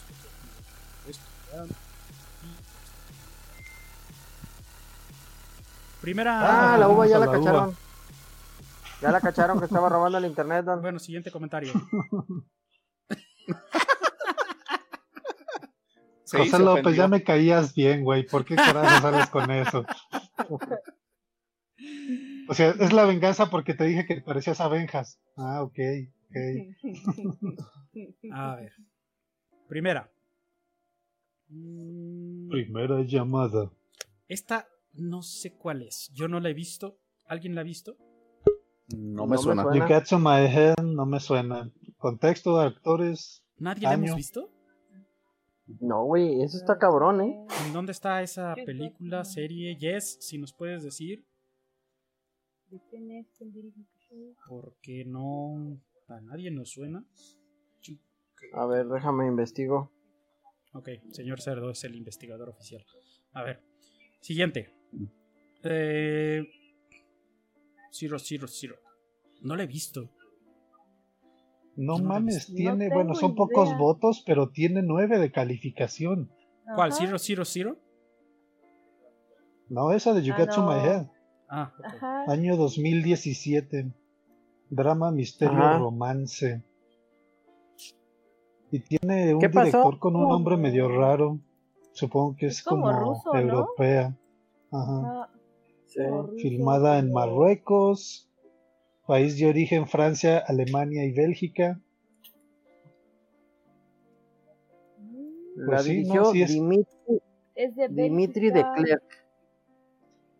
Sí, es como que muy, muy alternativo el género. Bueno, no el género, la película. Pues bueno, aquí es lo que dice Sinopsis, dice, tras sufrir un inesperado accidente de coche en el desierto, Daphne sufre de amnesia postraumática. Jake, la primera persona que encuentra cuando recupera la conciencia, le dice que es su marido. Ah, yo haría lo mismo. Pues sí, sí, tiene muy buenas calificaciones. Pues igual y la agarramos de tarea, vemos y luego comentamos. Perfecto, ahora el público nos dice qué ver, güey. No, si te digo que este pinche, este pinche programa, pues no, no. Qué- Bueno, güey. ¿eh? Sí.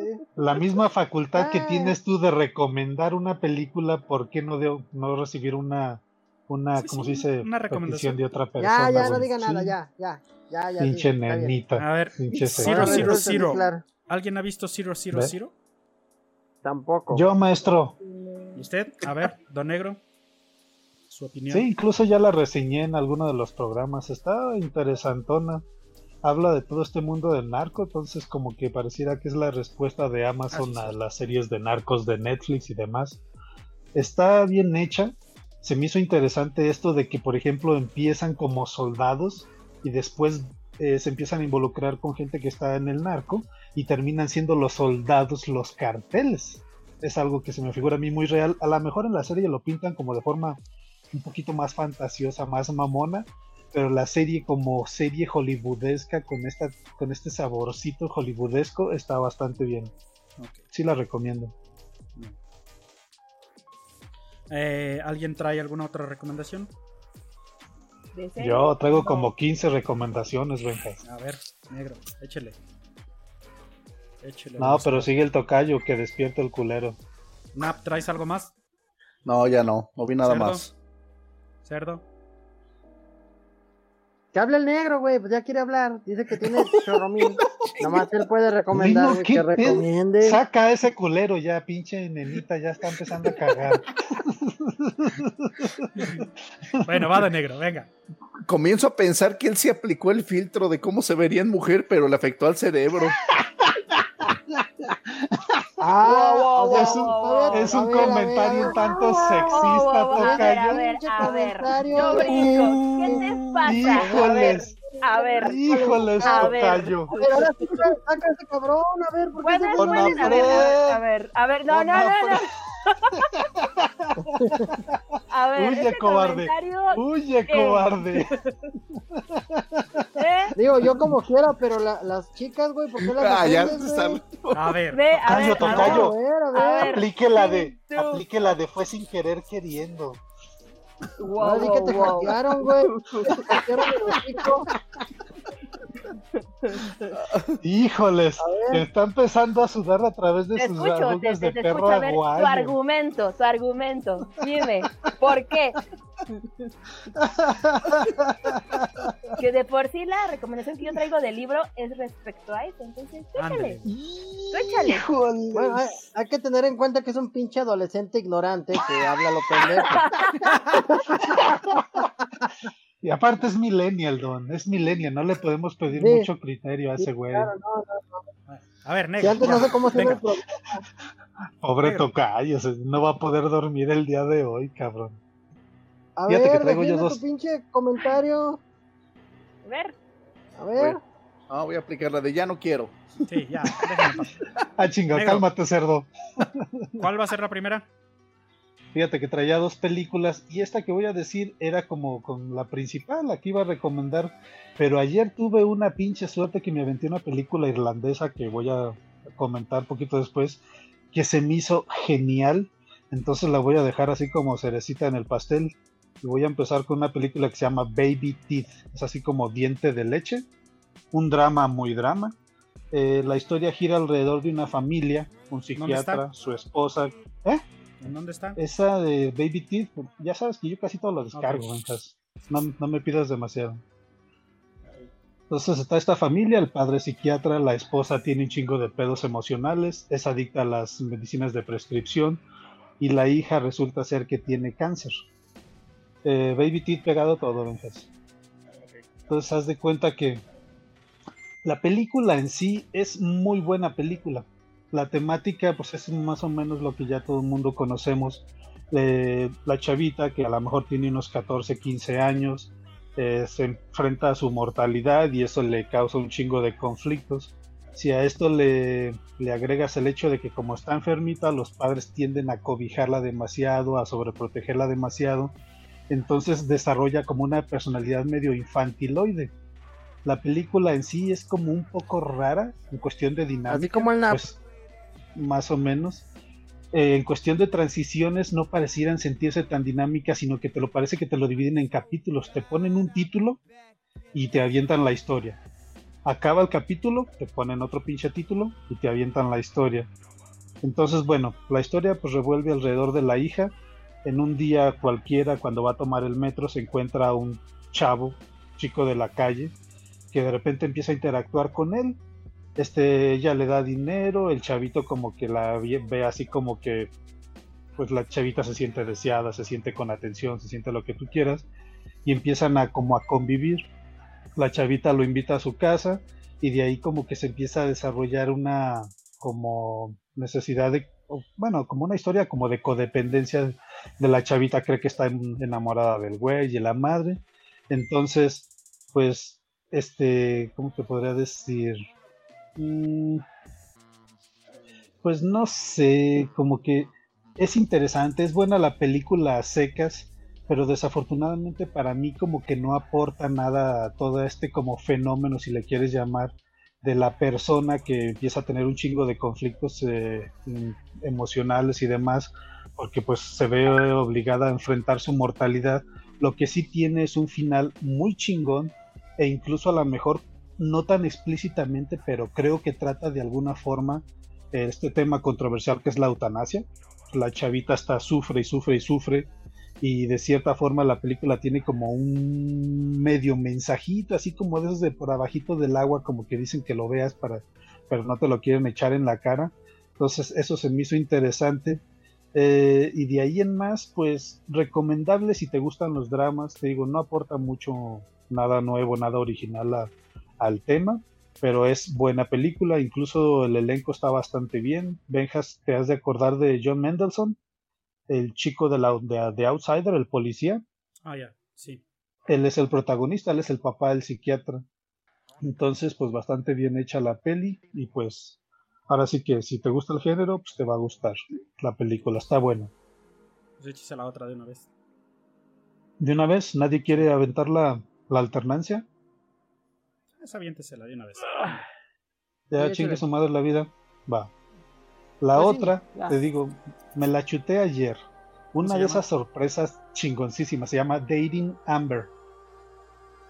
Y curiosamente, no sé si algunos de ustedes están muy familiarizados con el cine inglés o británico, vamos, o irlandés, qué sé yo, que tienen como un humor muy seco. Esta película es chispísima, es como todo lo contrario del humor ese raro que tienen a veces los, los, los británicos.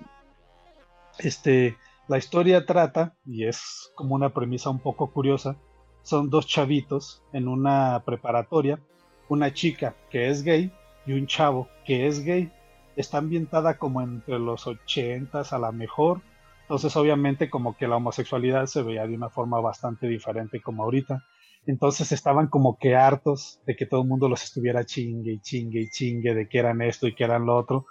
Entonces deciden entre ellos dos eh, fingir que son novios. Empiezan a hacer cosillas, empiezan a ser como muy muy explícitos, muy abiertos en cuestión de las cosas que hacían como pareja. El chavito lleva a la chava y se la presenta a sus papás y no sé cuánto.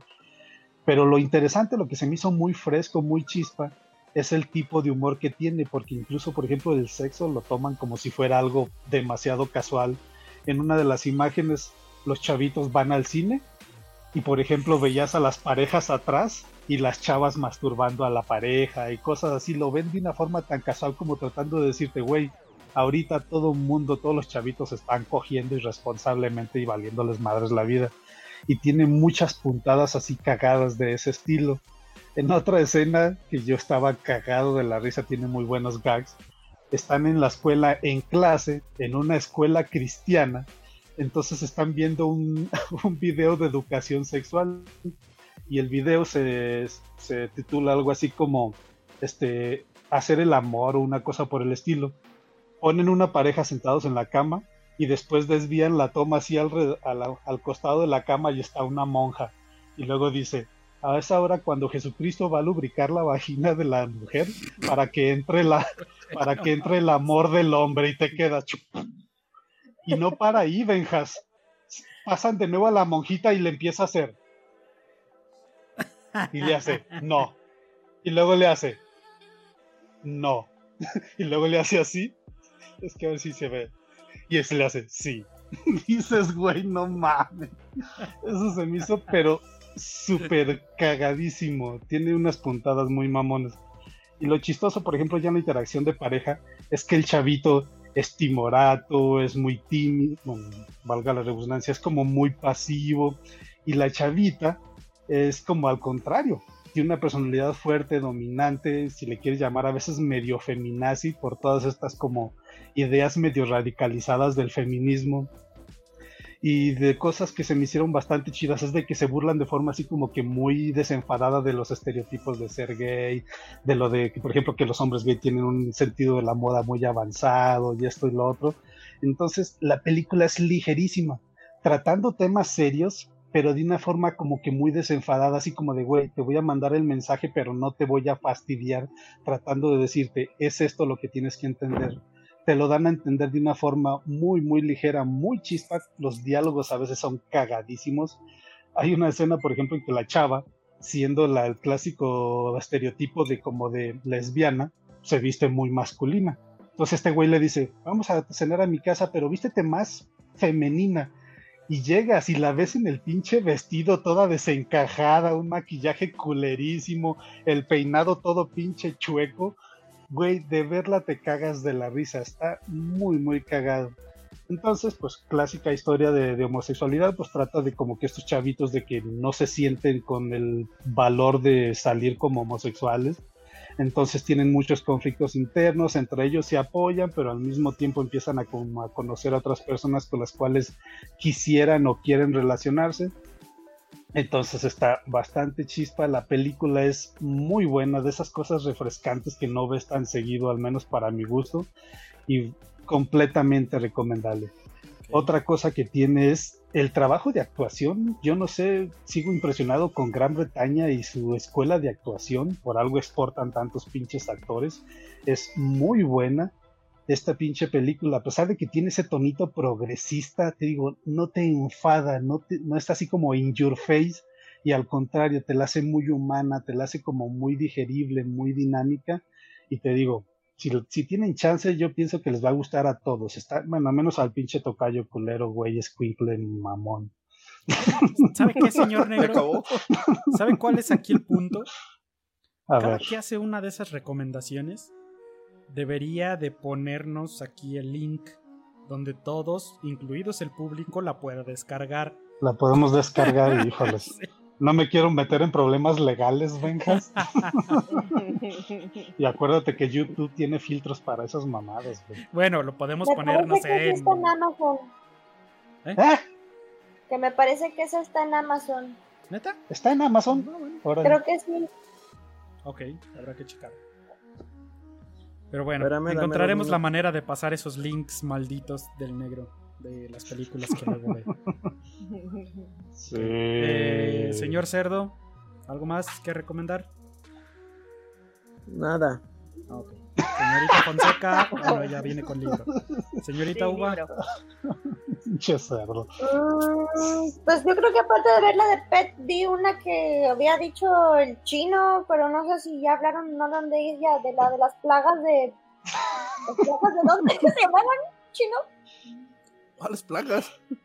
Las plagas de La- Egipto. No, No, no, no está en, La de no Moisés. está en Prime. la que estaba en Netflix. La de la No, asesina. no está en Amazon.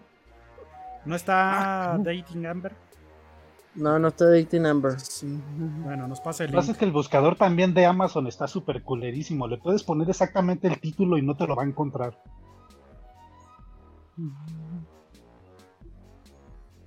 Ah, Que ofende al Tavo, ya se fue. pues vimos a Benjas, ¿no? De Breslavia.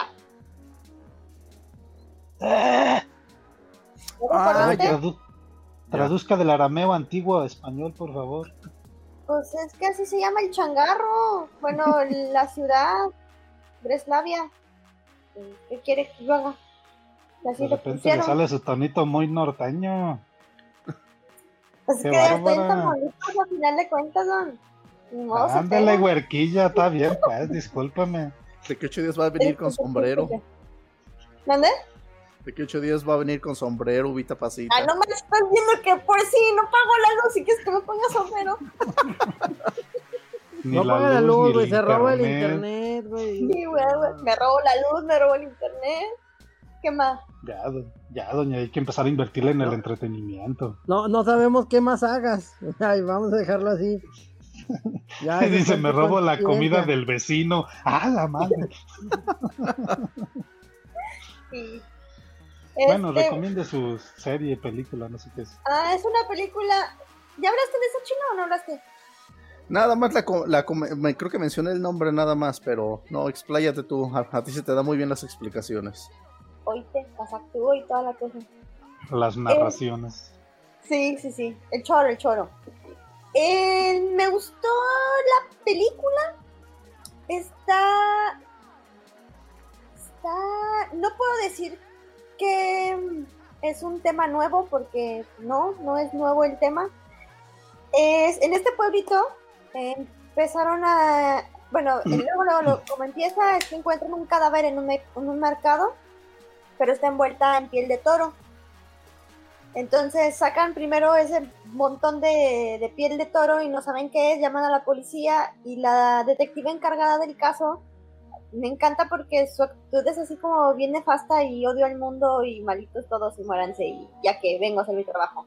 Entonces sacan eso y ahora le dicen, este, tienen que, le dice a los achichincles de la policía, ¿no? Le dice, tienen que despejar el lugar. Y le agarran y dicen, no, es que sí intentamos y que no sé qué. Y dice, ok, muy sencillo. La- las personas que sigan aquí, este, en cuanto yo te llegue a la cuenta de 10, se les van a llevar a la comisaría y les van a sacar las huellas digitales y las van a procesar. Y eso en nuestro bendito país dura aproximadamente cuatro horas. Y empieza a contar. Uno, dos, tres. Y luego, luego, la primera que se, que se va es una persona vestida de gris y empieza uno, dos, tres. Bien por la señora de gris que ya entendió el mensaje. Cuatro, cinco. Y así se empiezan a, a ir todos. Entonces, entonces ya te vas dando cuenta de que su actitud es así como bien, bien nefasta, ¿no? De que odia a todos, sí, odia a odiar. Entonces, Ah, sí, como la uva. Sí, podría ser yo, mi yo de Breslavia, efectivamente. Este, y entonces sí, efectivamente, abren la piel de toro y sí, encuentran un cadáver, ¿no? Y encuentran un cadáver y tiene marcado en el vientre, el cadáver del hombre dice depravado. Entonces, este, la historia va de que van encontrando este, varios cadáveres, todos con un mensaje. Eh, lo interesante es que de repente a la mitad de la, de la investigación, o sea, para esto, el cómo encuentran las formas en las que encuentran las presentaciones de los cadáveres está interesante. En algunas sí es bastante como explícita la presentación de estos muertos. Este, te dicen que todo este asesino serial los está presentando de esa manera porque cuando fundaron la ciudad, eh, el fundador loco, extraño, de esas ideas que ya sabes cómo se les dan, este dijo, mm, pues para que nuestra ciudad sea buena y sea pura, la vamos a tener que purificar y la manera de purificarla va a ser que tenemos que acabar con eh, todas las cosas malas y negativas que hay. Entonces vamos a, instaurar la semana de las plagas. Y entonces los lunes van a morir los depravados, los martes van a morir los corruptos, los miércoles van a morir los, este, no sé, los agiotistas y así, ¿no? Y tú dices, no manches, es neta. Entonces, cada día de la semana mataban a alguien que quedaba en la etiqueta de depravado, de corrupto y demás, ¿no? Entonces, el, este asesino serial agarró y se copió esa idea y ahorita está matando gente así y le pone la etiqueta, ¿no? Este, y efectivamente cada día de la semana va a aparecer un cadáver, ¿no? Entonces, esta, esta cotorra eh, me gustó. Si te gusta el género, pues eh, no es, es lo que les digo, no es nada este, fuera del otro mundo. Este, pero esta se me hizo una buena producción. Es, los las maquetas, los monos, los, los chichincles este, que utilizaron, está bien el maquillaje que utilizaron, no se ve tan chafa los efectos. Este, y bueno, está bonita para, está bonita, bueno, no está bonita, pero está padre como para domingo. Órale. Acabo de checar las calificaciones, doña, y sí, definitivamente es un tipo de película que le gustan al tocayo. Pinches calificaciones así rastreras que nada más los amantes del género aprecian hablando de cosas, me acabo de encontrar, no sé por qué salió ahorita que estaba buscando lo de la dating ese en Amazon. hay una película. Hay una película que se llama Titanic 2 que tiene una calificación de 1.6 en, en IMDB, güey. Fíjate que tuve una época en la que bajaba películas así de mal calificadas por la curiosidad de ver por qué chingados estaban tan mal calificadas pero nunca tuve el valor para verlas. 1.6. ¿Cuántos votos? 10.000. Ah, cabrón, entonces es garantía de que está culera. 10.457 votos, don. Pinche Benjas la está descargando en 3, 2, 1. Es que pinche Benjas, no mames, hay cosas que ves, güey, que debería de ser delito ver esas mamadas, no Con su justificación de eso de la bala, ya con eso se la quiere sacar. A huevo. Bueno, ¿quién sigue? ¿Alguien? ¿Alguna otra sugerencia? Eh, yo solo quiero sugerir algo ligeramente de pasada. Eh, esto fue eh, por el Día del Padre.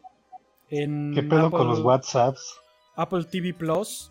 Digo, para los que son papás o para los que los que quieran ver eh, algo relacionado a los padres, eh, hay un documental que se llama That's, lo estrenaron el Día del Padre.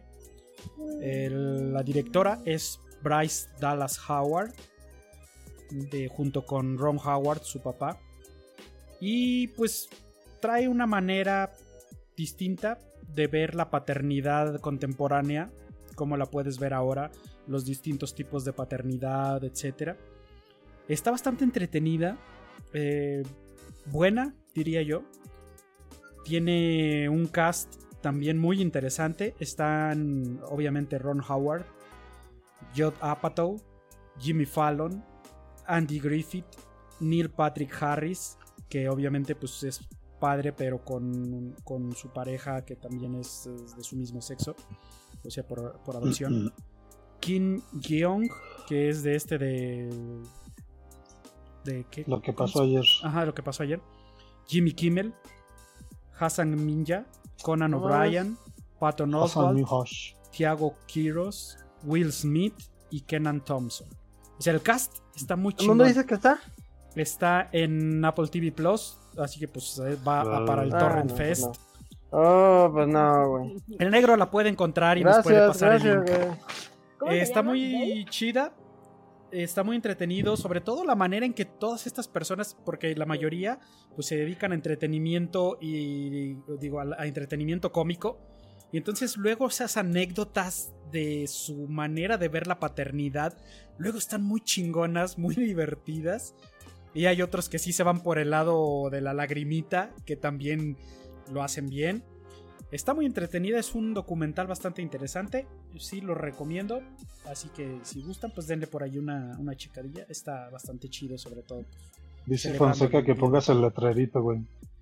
A ver, aguántame. Es que ese no, no traía planeado recomendarlo, pero me acordé que lo vi.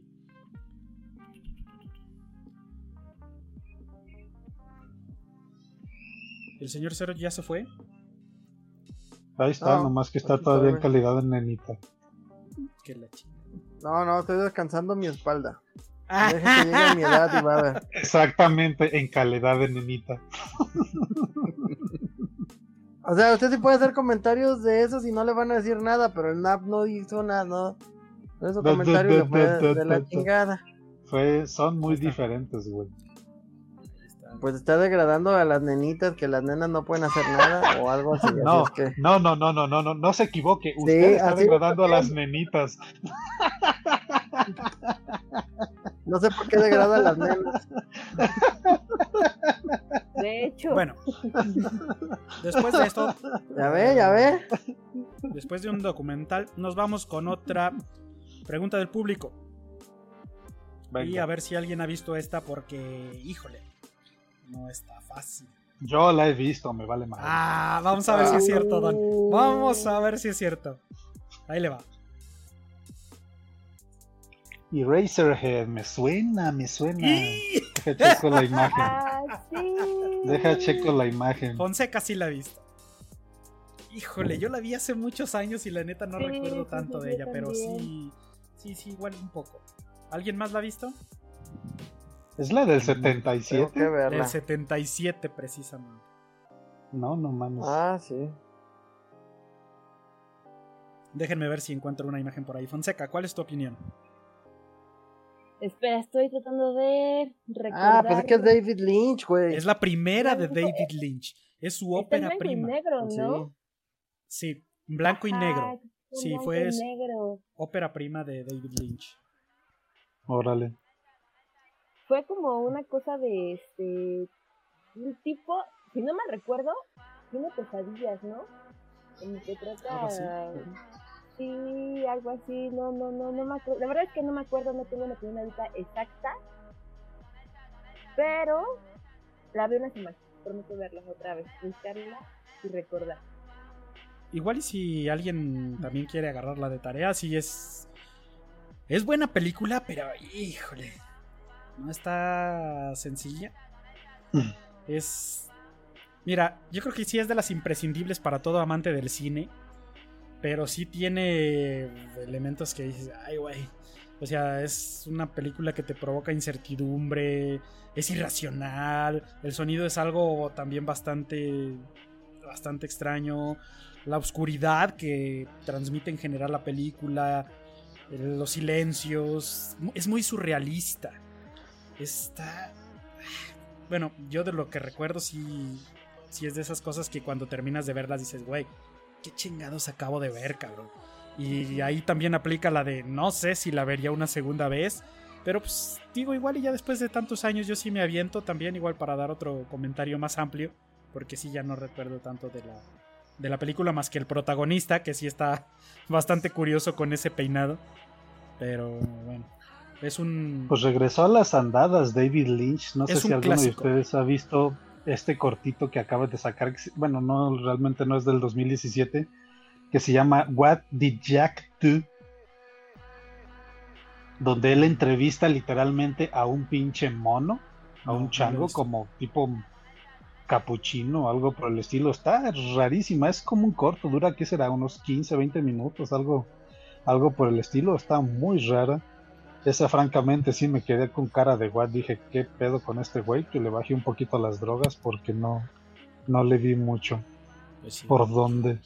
Bueno, igual y nos la aventamos. Yo sí me la voy a aventar, yo creo, de tarea. Porque sí, igual quiero recordar que exactamente de qué estábamos hablando. Y bueno, pues ya. Ya no No, hay- yo no la he visto. Cuando la ves, no sé dónde.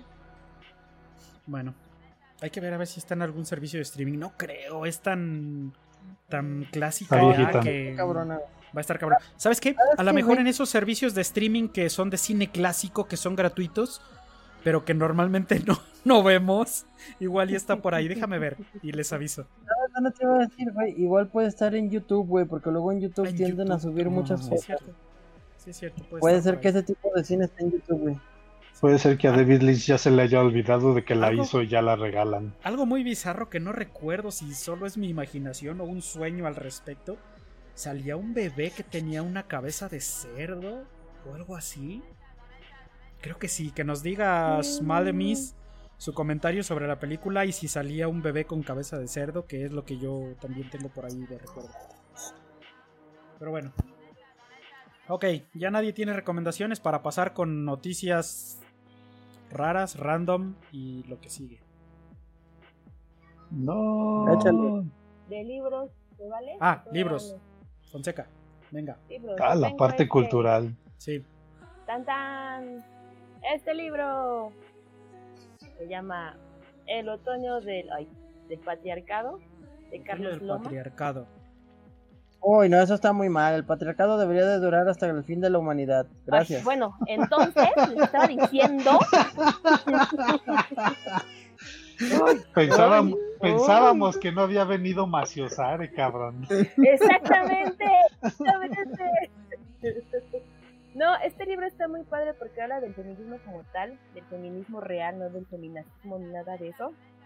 Pero lo interesante es que el tipo, que se llama Carlos Lomas, lo aborda desde una manera masculina, dando la equidad de género.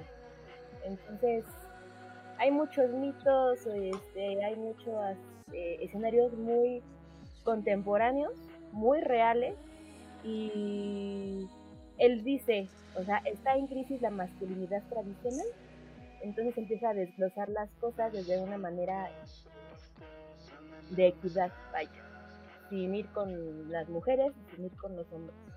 Entonces, pues está padre.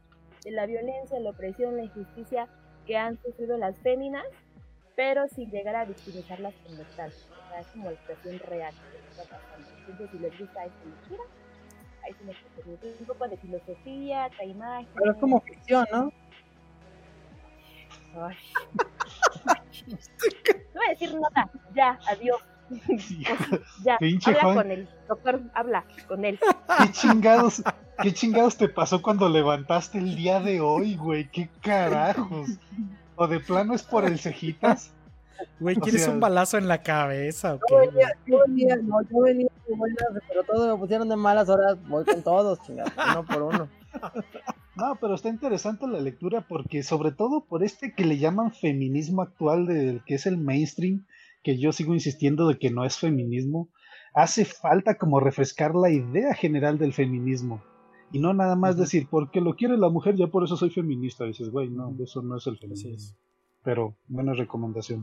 Ahí les da una pregunta de tarea. ¿Pueden los hombres ser feministas? Ahorita se va a hacer un show. ¿Es así tarea? que ahí se las Ok. dejo de tarea. Bueno, yo ya lo había medio racionalizado en alguna ocasión y yo supongo que sí. Yo Vale, pienso que sí, más bien. Que en el Razorhead sí salía un bebé raro deforme. Ok. Bueno, a ver, ¿les parece que... A ver, la sorpresa para Fonseca, ¡Yay! ¿qué es mirada de mujer, güey?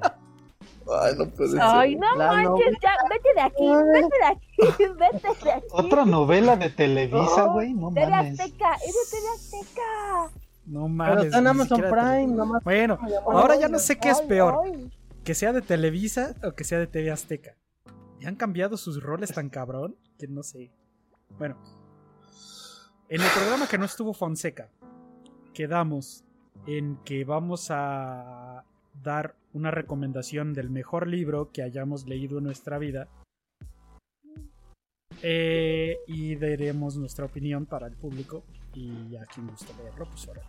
Entonces, igual y para la siguiente semana, Ubita Pasita y Maciosare también pueden dar su opinión. Maciosare sí estaba, pero Ubita Pasita no. Entonces ya está enterada al respecto. ¿Cómo ven si lo dejamos para la siguiente semana? ¿Qué opinan? Sí, señor, lo que usted diga. ¿Qué? ¿El, li- el- ¿Tu libro favorito? Sí, el, el libro que más te ha gustado en la vida. Oh, un libro que te ha gustado mucho. Lo que pasa es que eso del más como que suena bastante Sí, absolutista. ¿no? cerrarlo bastante. Está medio difícil. Mm, Sobre todo no porque sé. te pueden gustar varios géneros y tener como Así que es. libros muy favoritos de diferente género. Libros, no entra ni manga, ni cómic, ni... No, libro, libro. Nada que tenga dibujitos, doña. Tienen que ser puras pinches de esas letritas aburridas. Y no cuenta mencionar la Biblia. ¿Cuentos? ¿Tampoco cuentos valen? ¿Qué? ¿Cuentos Los tampoco valen? subtítulos, los subtítulos tampoco cuentan, doña. ¿Qué? ¿Los cuentos vienen en un libro? Libros. O sea, no responde cal... Libros. ¿Qué pedo, güey? Te digo que andas en pinche libro. plan. Libro. ¿Qué? ¿Los Sí, porque enunciando lo vas a cambiar el sentido de la palabra, güey. Libros.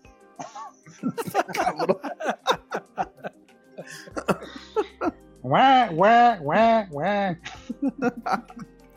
Pinche cerdo odioso.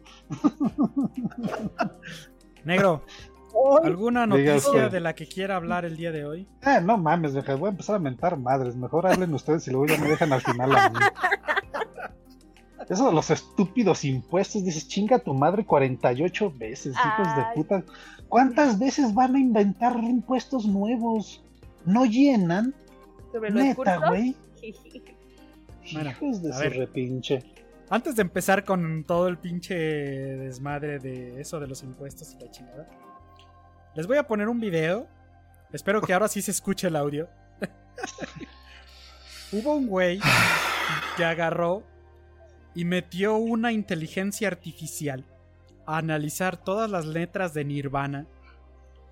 Y esa inteligencia artificial empezó a armar una canción con las letras de Nirvana. Y luego el güey hizo un video con el- la canción que armó la inteligencia artificial. Entonces, pues a ver qué les parece.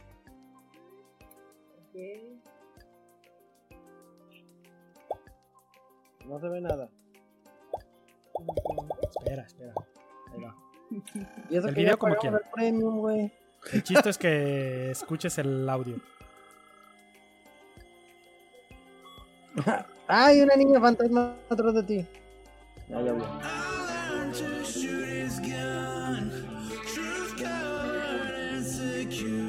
se oye ni madre, entonces. ¿No se oye? No. No.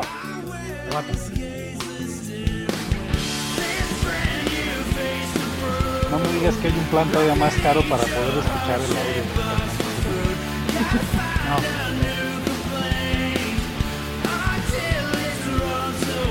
Ahorita lo regreso.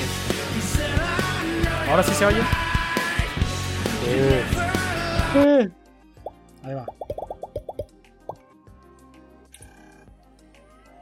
maximiza, joven Benjas.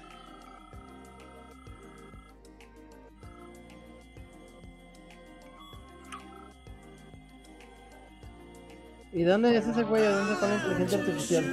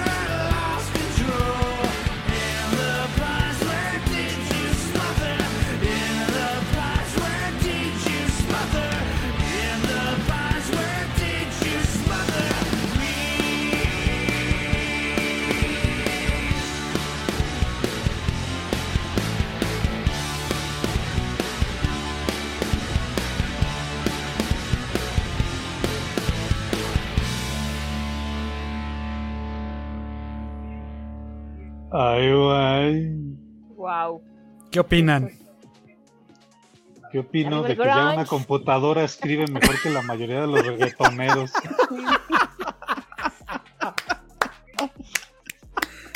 Cañón. O sea, lo impresionante para mí es que la letra no es tan distinta de lo que podría haber escrito Kurt Cobain. O sea, tal vez sí le falta un poquito de ese feeling humano. Pero, güey, realmente incluso cuando dice, I know, ¿cómo? How to use his gun. Dices, güey, incluso sabe que se suicidó. ¡Qué chingados, güey! No mames, cabrón.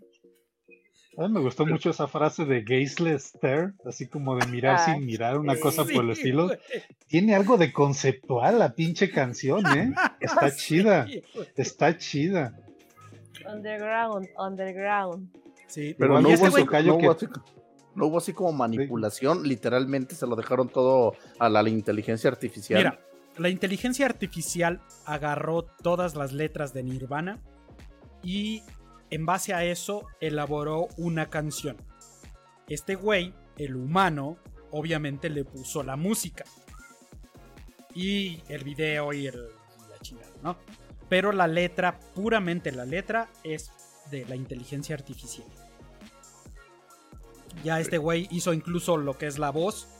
Le puso filtros para que se pareciera lo más posible a Kurt Cobain. Y la música, pues obviamente también al estilo de Kurt Cobain. Pero la letra sí es la de la, inteligencia artificial.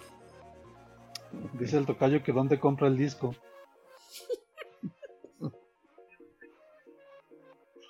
Oh, A no, ver, tocayo, está ¿qué chida la opinas? rola, güey. ¿Qué opinas, Nap? No, sí, sí, sí, está. No, solamente sí, este, te hace pensar en ese tipo de, de cosas, donde ahorita sonó a chiste, pero es la realidad de las cosas. Digo, ya se han descubierto bastante, si se descubrieron en algún momento, artistas que hacían este playback y este playback, perdón, este, en algún momento ha habido también este, no sé cómo, bueno, eh, pseudo grupos, pseudo artistas que realmente todo les han arreglado, que cuando han intentado dar conciertos en vivo se ha- han dado mucho que desear. Entonces exactamente creo que hacia eso, hacia allá vamos. A ver, Que ¿la darías por una. ¿La darías por buena en un disco de Nirvana? es sí, la letra sí es muy apegado a lo, a lo que hacían ellos. Y lo que tú dijiste, o sea, realmente si ya tienes la letra, pues nada más le ajustaron la voz, quítale, quítale el video con la voz y el ritmo, todo eso, pues ya prácticamente lo darías como que fue algo de ellos que a lo mejor en su momento nunca salió. Ok. Señor Negro, ¿Cuál es su pregunta, joven Benjas? ¿Todo en ¿qué general? opina? ¿La daría por buena como un- una canción de un disco de Nirvana? Fíjate que lo interesante para poder llegar a ese punto es que tuviera una música diferente. Ahorita quieras que no, el hecho de que tenga la tonada que tú ya conoces, obviamente identificas que es Nirvana y dices, está chida como canción de Nirvana. Pero si la vas a tomar como una nueva letra, le vas a poner una nueva música y entonces ya el conjunto es lo que tú podrías decir, ahora sí es una canción completa de Nirvana. Y siento que eso le falta. O sea, te gana eso de que ya traiga la tonada que tú ya conoces. Pero la- la canción, fuera de la inteligencia artificial, lo, lo que son las transiciones de voz y todo eso, que se escucharan más como más natural el, la, el, ¿cómo se dice? el flujo, pero de ahí en más está bastante bien, impresionante que tenga hasta cierta concordancia, cierto sentido el- la consecución de frases y demás, pero muy buena. Fonseca. Mm, es eh, Nirvana. eh, evidentemente el grunge se siente, se huele, se, de todo, ¿no? Eh, definitivamente él tiene como el beat, el sello especial de, de Kurt. Entonces, pues luego, luego sabes que es él, ¿no? Por un lado está padre, pero ya como trayéndolo un poco a la actualidad, es un poco preocupante para, para el arte. ¿Por qué? Porque ya los compositores ya no van a tener chamba. O sea, es como un programa de, oye, voy a meter esta, este, amor, corazón, razón, verdad, ¿no? Lo metes al- programa y sale la canción. Entonces, como de los compositores, ¿qué demonios, no? O sea, ¿qué, qué va a hacer entonces con, con el sentir? Digo, aparte de, de la estructura, vaya, correcta, se puede decir, de, de hacer una canción, los tipos de composición, qué métodos, pues ya no va a haber. O es que también dentro del programa metieron ese tipo de, algoritmos, ¿no? Para poder crear una canción. Entonces, está interesante, digo, es inteligencia artificial, ya pues, obviamente el, futuro nos está alcanzando, pero sí se me hace como un poco este persuasivo respecto a, los compositores, a las armonías, a todo. Pero pues, estaría padre explicarlo. Pero es que, ¿sabes qué tiene? Cerdo. Ahí te voy a. Déjame, le, le, le comento a Fonseca que no es el primer intento que hay y no va a ser el último. En que intentan que las máquinas superen o implementen o suplanten o como le quieras decir a los artistas. Pero nunca ha salido bien, uno. Y dos, realmente la industria de- del audio, de la música, sí llega un momento en el que se exagera. No sé si has visto esas comparativas que hay en imágenes, que por ejemplo para la canción esta de Single Ladies, de no sé de quién es, de Beyoncé creo, tiene una cantidad entre productores, escritores, etcétera, etcétera. Más de 30 gentes tuvieron que ver con crear esa canción. Y ves que Rhapsoda, eh, Rhapsody, Bohemian Rhapsody la hizo una sola persona, todo eso mismo. O sea, ¿cómo es posible? Y tienen que salir esos sueldos de 30 personas para hacer una canción que se ponen a cantar Single Ladies todo el rato. Exactamente. O sea, entonces... Y pues, también esa es una pinche canción monótona y sin chiste. No sé por qué tuvo tanto éxito, pero bueno. Claro. modos. Y también de eso que dices de la tecnología, hay una, no me acuerdo de, es de anime, es una animación completamente, que es este como tipo K-pop, creo que se llama así, donde sale una, una chica, una animación, creo que es de color verde, color morada, así muy, muy Ah, sí. anime. Miku Hatsune Hatsune. Miku. Señorita Ubita Pasita nos puede decir Ah. más al respecto. Sí, seguramente se puede agradecer mucho, pero Sí. sí. es como la tecnología, que show, esa música, animación, todo virtual. Hatsune Miku Incluso es como el gorilas de Japón, ¿cierto, Ubita Pasita? Sí, de hecho, últimamente esto de utilizar como artistas vir- virtuales eh, ha tenido como mucho éxito. El- para las personas que les gusta jugar LOL, no sé si han visto que hacen como sus conciertos de la música que sale en el videojuego de League of Legends. Y literalmente es eso, es un concierto donde los hologramas son los que están ahí cantando y bailando, pero la gente en serio se prende y en serio se abarrota los conciertos y pues a final de cuentas alguien tiene que componerlo, ¿no? es lo que yo te iba a decir, por ahí Eh, alguien eh, Bueno, o sea, no es lo mismo. de alguna manera, utilizan el elemento de que sí es, es holograma, no son, eh, o sea, el artista no es una persona, por así decirlo, el artista que se presenta en el escenario y, y que te vende el producto no, no es una persona. Se le está yendo el internet, doña, como la, que se la corta. música.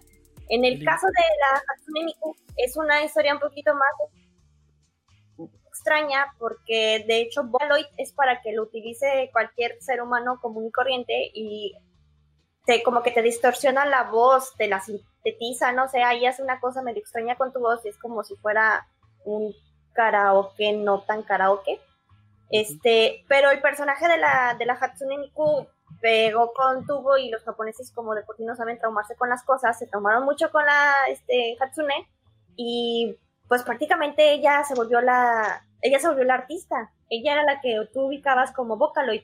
Después ahí mismo de Vocaloid fueron desarrollando otros personajes, pero no tuvieron tanto hype, no tuvieron tanto pegue como la Hatsune. De hecho, la que todo el mundo a nivel mundial ubica es a la Hatsune.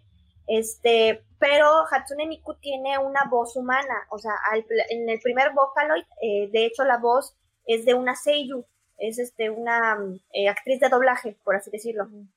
Entonces es, es, una, es una voz humana la que ah, utilizaron, la sintetizaron y es la voz que utiliza la Hatsune Miku.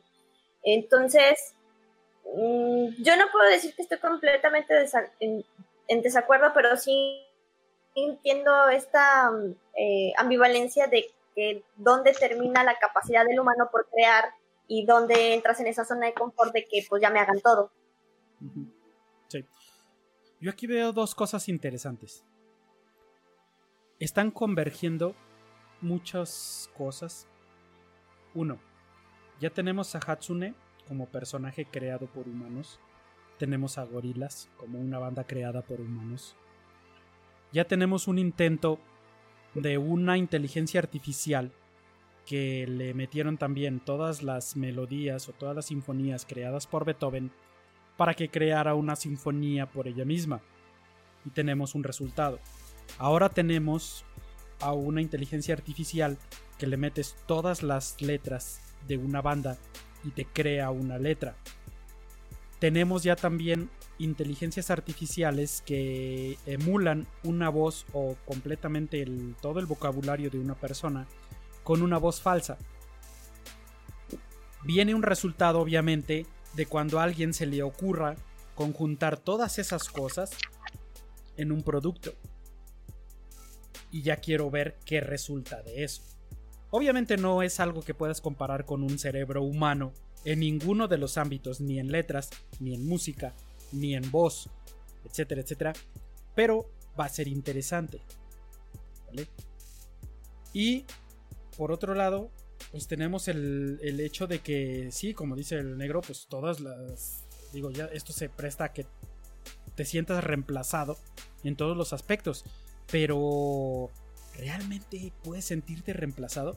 O sea, ¿realmente un compositor puede sentirse reemplazado por una composición como esa, hecha por una inteligencia artificial? Vaya, por el estilo de Kurt Cobain y su estilo de, letras, tal vez se puede acercar, pero si lo pones en otro estilo, por ejemplo, digamos que ya la inteligencia artificial es pública y cualquiera puede hacerlo y que digan, ah, ok, Agarremos a otra leyenda.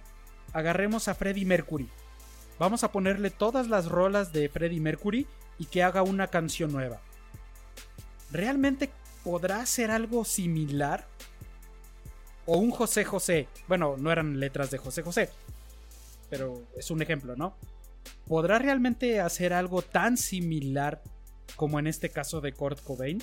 Yo creo que para eso sí faltaría todavía mucho avance en inteligencia artificial para que le den un feeling más, eh, ¿cómo podría decir? Más normal A, una, rola. Porque Kurt Cobain también sus letras no eran, digamos, tan normales como podrías esperar de un, autor de baladas, ¿no? A lo mejor de un Arjona, igual sí, porque sus letras también son un pinche desmadre. Pero no sé, güey, o sea, yo creo que sí va a depender mucho del artista, pero sí siento que en algún momento, cuando esto avance lo suficiente, sí va a haber una disquera que saque el provecho y diga, a ver, yo tengo los derechos todavía sobre los Beatles. ¿Qué pasa si pongo una inteligencia artificial a que saque rolas con las letras de los Beatles y las vendo como un What If The Beatles en 2035 y que hiciera rolas como si los Beatles estuvieran en el 2035 y supongo que incluso se va a vender. No sabemos qué público podría consumir eso y si, y si sea rentable. Pero eres, así como lo planteas, sería irse a la segura, ¿no? Así lo, así lo entiendo. ¿Por qué? Porque ahorita exactamente tomas este, música de Nirvana y sabes que a, una generación completa le gusta y posiblemente a algunos de esta generación. Entonces ya sabes que va a gustar y ya vas a la segura en el sentido de que si haces eso, eh, va a haber gente que va a decir, oye, pues sí está chido y sí se oye exactamente como si lo hubieran hecho ellos te la compro, te compro el disco y ya. Y si no les gusta, van a decir, ok, fue un intento, entiendan que fue una computadora y se lavan las manos de cierta manera. Lo veo así como que lo, lo analizas fríamente y están yendo por un ganar-ganar. Mira, es dinero, güey. Si una disquera tiene los derechos eso, de una banda que ya murió o de un artista que ya murió, ¿tú crees que no van a hacer un intento de ese No, sí, tipo? Claro. Y si sacan varo, chingue su madre. Y si no, ¿qué le invertiste, güey? ¿Unos Así cuantos es. miles de dólares en una inteligencia artificial para que hiciera eso, güey? O sea, esto es obvio que va a suceder en algún momento. ¿Qué tan bueno sea el resultado? No lo sé.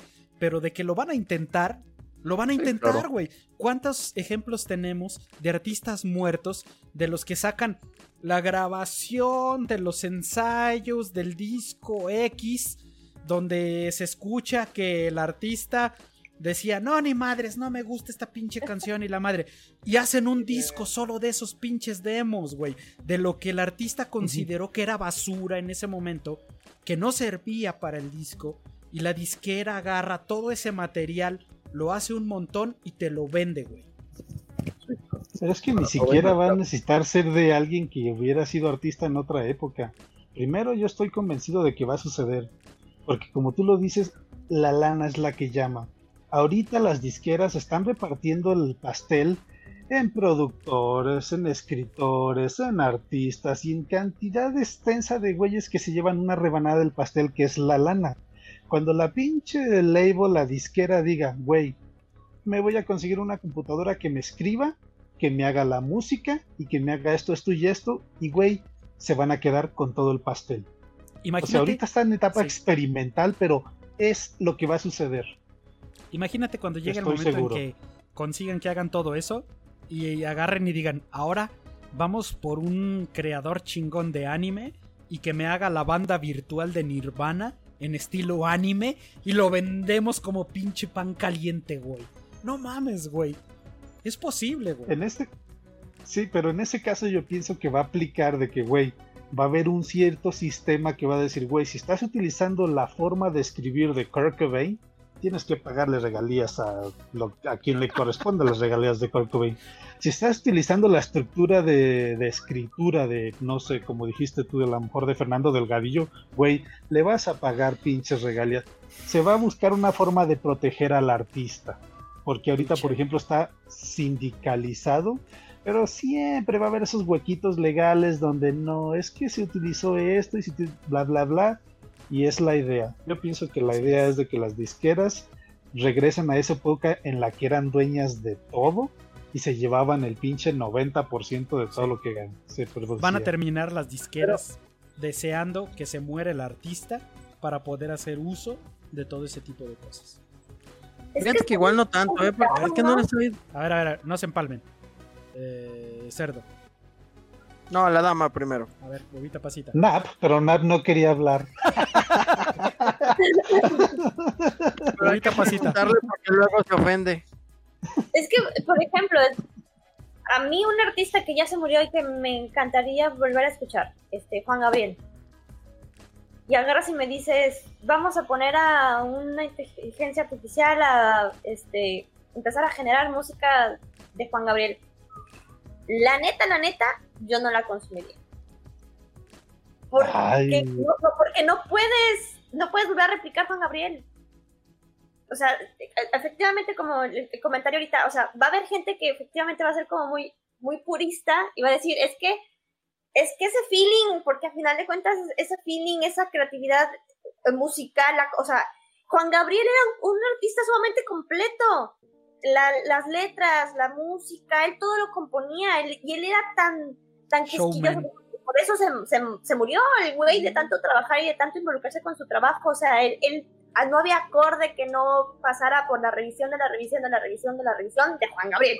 Y si a Juan Gabriel no le gustaba ni Max, no era así, no era su rola y no salía. Y, y, y ver esta situación, por ejemplo, de sus conciertos en vivo, de que él mismo en vivo su canción la recomponía. Y era así como de, güey, ¿cuántos artistas realmente pueden hacer eso?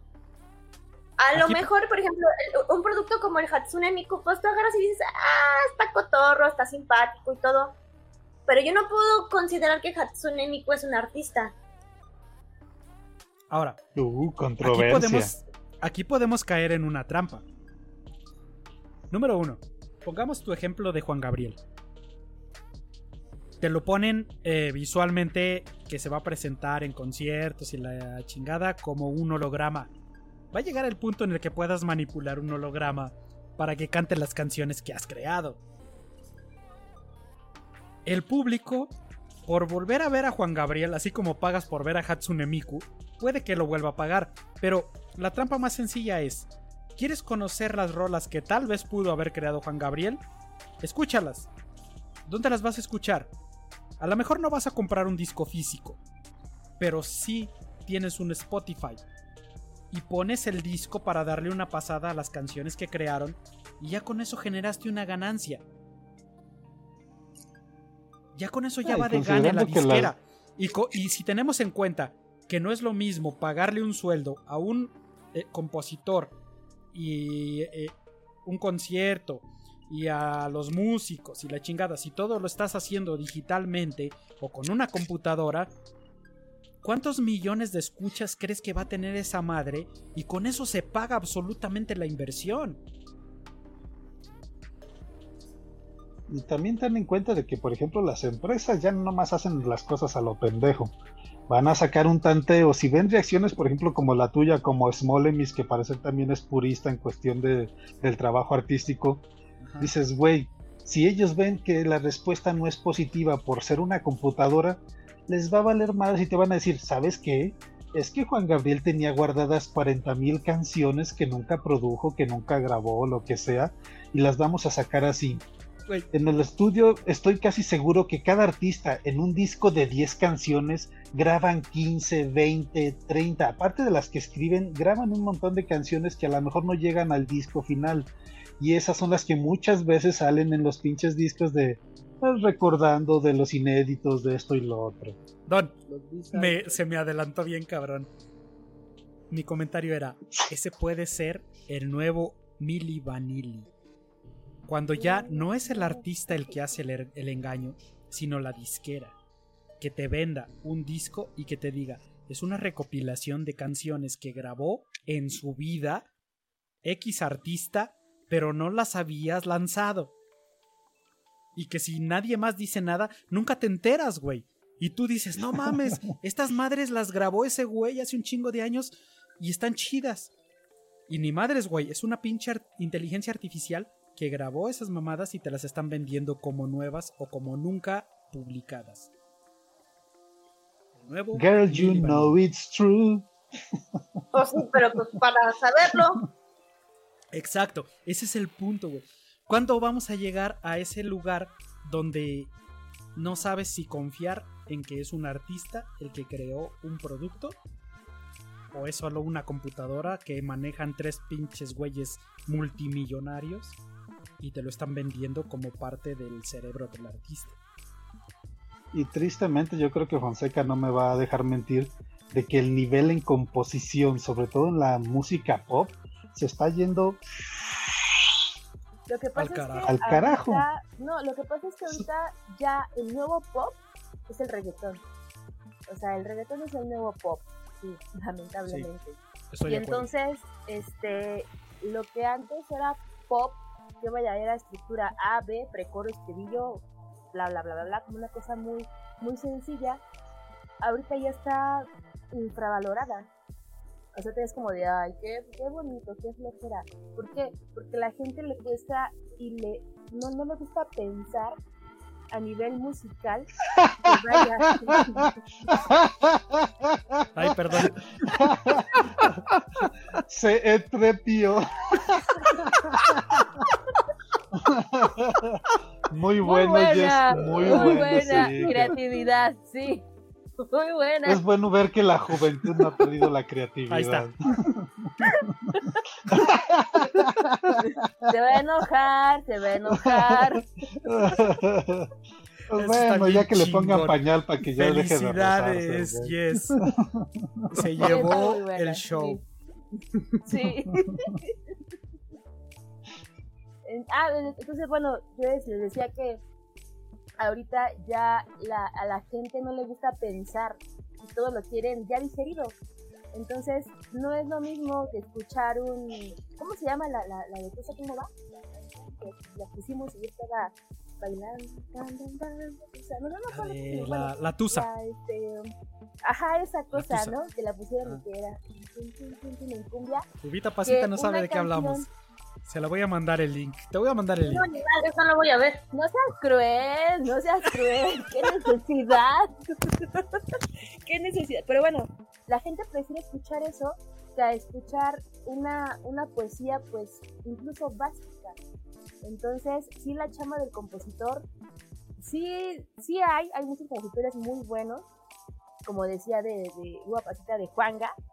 Sea, no manches, ese tipo era, o sea, le escribió a, a, Lola Beltrán, a, Rocío Durcal, o sea, monstruos musicales con un vozarrón. Y ahorita, pues eso ya no se valora, o sea, solamente valoran que estén bailando, tan, tan, tan, requetón, perro hasta el suelo, y ya. Es como de, ¿y dónde está lo bonito, lo, lo, que hay que pensar, esto, tan, tan? Ya no existe.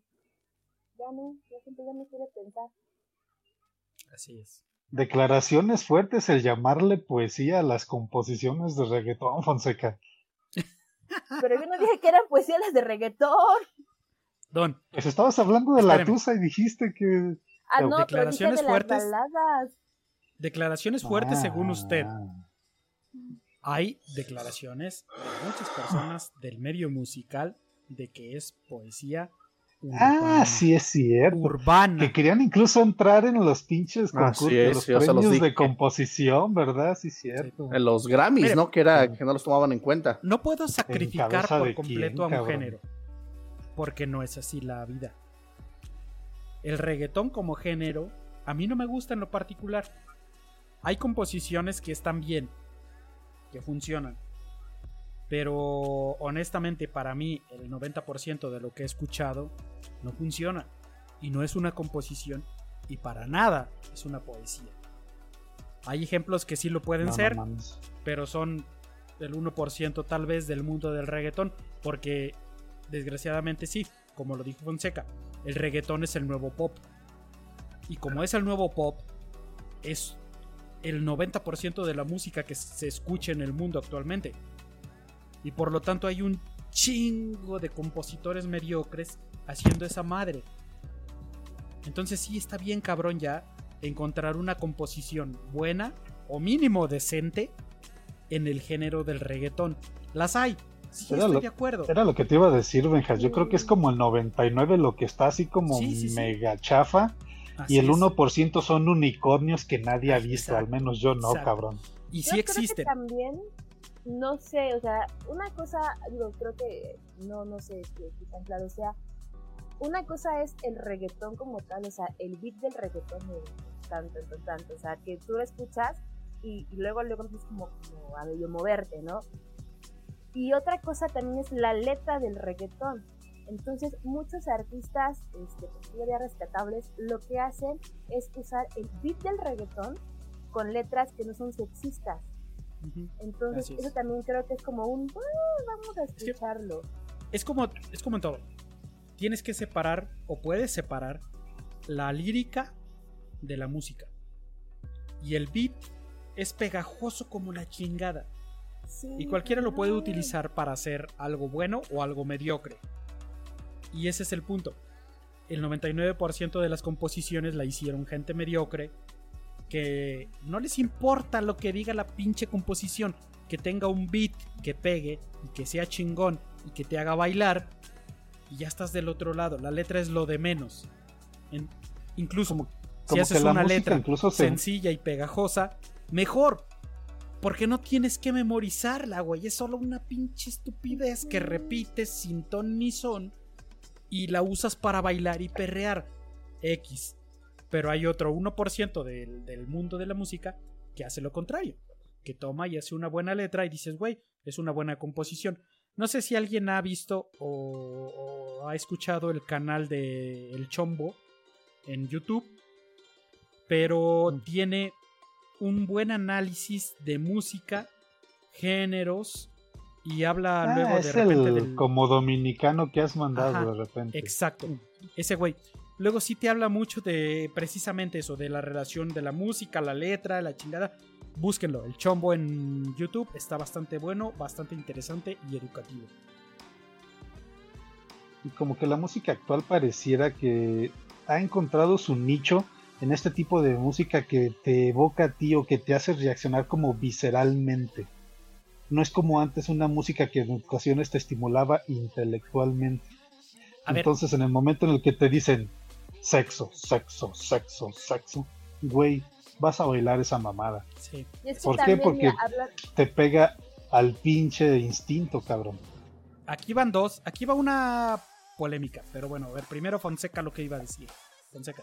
No, o sea, era por ejemplo, este, y efectivamente, o sea, lo, lo que dice el, el señor D. bueno, de- Negro. ¿No? Negro. O sea, sí, sí, sí, sí, pero bueno. Este, mucha gente, o sea, el reggaetón es como de sexo, sexo, sexo, ok, va. Pero también hay poesía, como tú dices, intelectual, que es para pensar que hablan de sexo. Hay una canción de Aute que se llama Mo- Mojándolo Todo. Y es una canción tan erótica, tan, o sea, es como de, o sea, neta, o sea, tú y yo, wow, wow, a la cama esta noche, haciendo todas las porquerías del mundo, pero lo hacen de una, de una manera tan poética, tan bonita, pero la gente no está preparada para eso. o sea, la gente solamente quiere sexo, sexo, sexo, punto y ya. Entonces, si pueden buscarla, y si, si pueden ponerla ahí, eh, Pan- Panda One, o sea, la, la, el nombre de la canción, para que la gente que la, la busque, está muy padre. Y es una rola para pensar y es sexosa. Pero ¿Cómo se pues el panda le dio al clavo, ¿no? Esta tendencia de que la gente no quiere pensar. ¿De De quién? Aute. Luis Eduardo, Luis Eduardo Aute. Luis Eduardo Auten. Y fíjate que también hay otro, no sé si les ha tocado, eh, se está marcando mucho esta precisamente esta temática de lo que es el reggaetón hacia, bueno, está el error de los adultos o los padres permitirle a los hijos escuchar ese tipo de reggaetón, pero también hay un nicho donde se está enfocando mucho a, lo- a los niños, eh, que es que los, estos youtubers que de repente les da por medio querer cantar y también es otra cosa que está invadiendo bastante porque es lo mismo, lo que decíamos ahorita va de la mano, es medio usar la, eh, usar la tecnología, medio le pones música, ritmo y estos eh, influencers de cierta manera sacan una, dos canciones y, están pegando pero bastante, o sea, me ha tocado escuchar a mi hija que, oye, la canción de tal, o sea, ¿quién es esa persona? No, pues es una youtuber, ah, cabrón, ¿y quién le dijo que canta? Y escuchas este sus intentos y dices, cabrón, nada más le pusieron música, pero están invadiendo bastante porque ves la cantidad también de seguidores y de gente que de repente alaban su pseudo canción o su pseudo música y está pegando, está adquiriendo también bastante fuerza.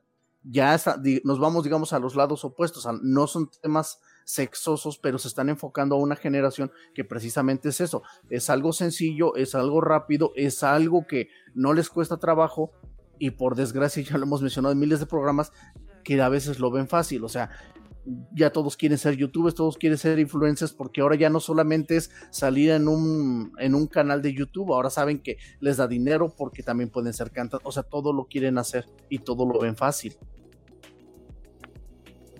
Un arma como de doble filo, ¿no? De Pues, ponerle sí. las herramientas a alguien que tiene talento, pero esas herramientas están al alcance de alguien que no tiene talento y que sí tiene un chingo de influencia. Así Boom. es. Púdrete, sociedad. Sí, es también para allá iba mi comentario, o sea, a final de cuentas si es una persona que tiene el talento, pues es válido que utilicen la plataforma, pero si no es un talento real, la neta es que no necesitamos que le pongas más basura a la basura. Sí. Lo- lo- o sea, lo decía Spider-Man. Un gran talento que conlleva una gran responsabilidad. sí. Y lo dijo Spider-Man, o sea. Cuidado, que el cerdo te va a condenar de que no dijiste correctamente el pinche la frase, ¿eh? Realmente no lo dijo Spider-Man, lo dijo el tío Ben. Y bueno, no dijo eso, pero está bien. Hay otra.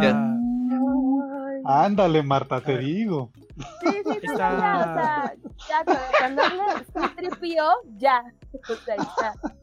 No se ve ni madres, Benjas, en mi celularcito, güey. Ahí está la letra Ah. de mojándolo Ah, todo. La La letra letra. de... Sí. ¿Alguien lo quiere leer? Pues quien lo recomendó. Bueno, este, la parte extendida con los, con los muslos como alas abiertas, dispuestas declamada, a declamada. Tendida, con los muslos como alas abiertas, dispuestas al vuelo. Me hinchas, me invitas a viajar por lácteas vías y negros agujeros. Levemente desvelados por tu mano que juega con pudores y sudores, enjuagando entre pétalos de carne el estigma de tu flor más desnuda, mojándolo todo, mojándolo todo, volando por universos de licor.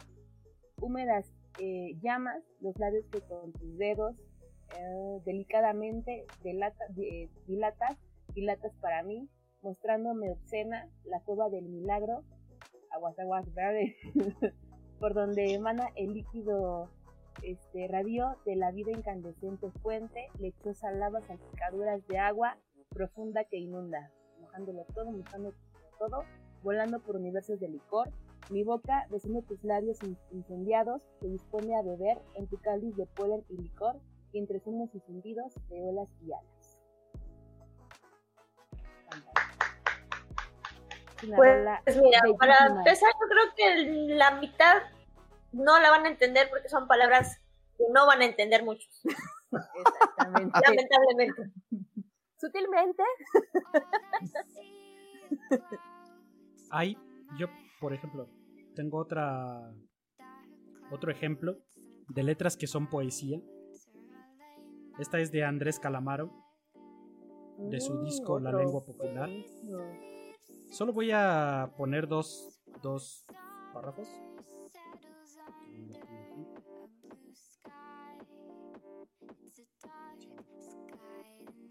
¿Qué son estos? Me gusta desarmarme arriba tuyo. Me gusta demasiado ensuciarte. Besar tu flor inmediata. Besarte atrás y adelante. Me gusta tanto que me encante, que quiero hasta la locura desarmarme en el vaivén de tu cintura y remar sobre tu espalda y naufragarte. El que sepa y conozca sabrá de qué trata esto y es una poesía hecha canción.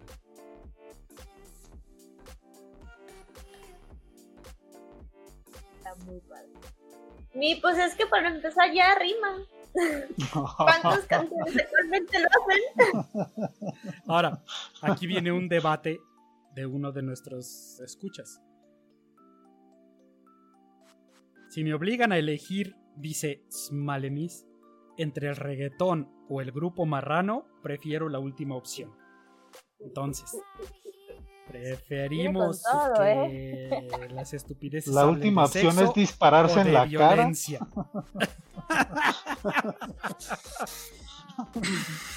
Porque es eso, ¿no? Una, una, una, un ramo que ha sido el reggaetón se han inclinado precisamente por eso, por letras sexosas. El, el ramo, bueno, el- o la rama o lo que sea, de la música. Puta, pues ya no sé cómo llamarle, güey. Ya no sé si es banda norteña o qué chingados o corridos, etcétera. Se van por la violencia.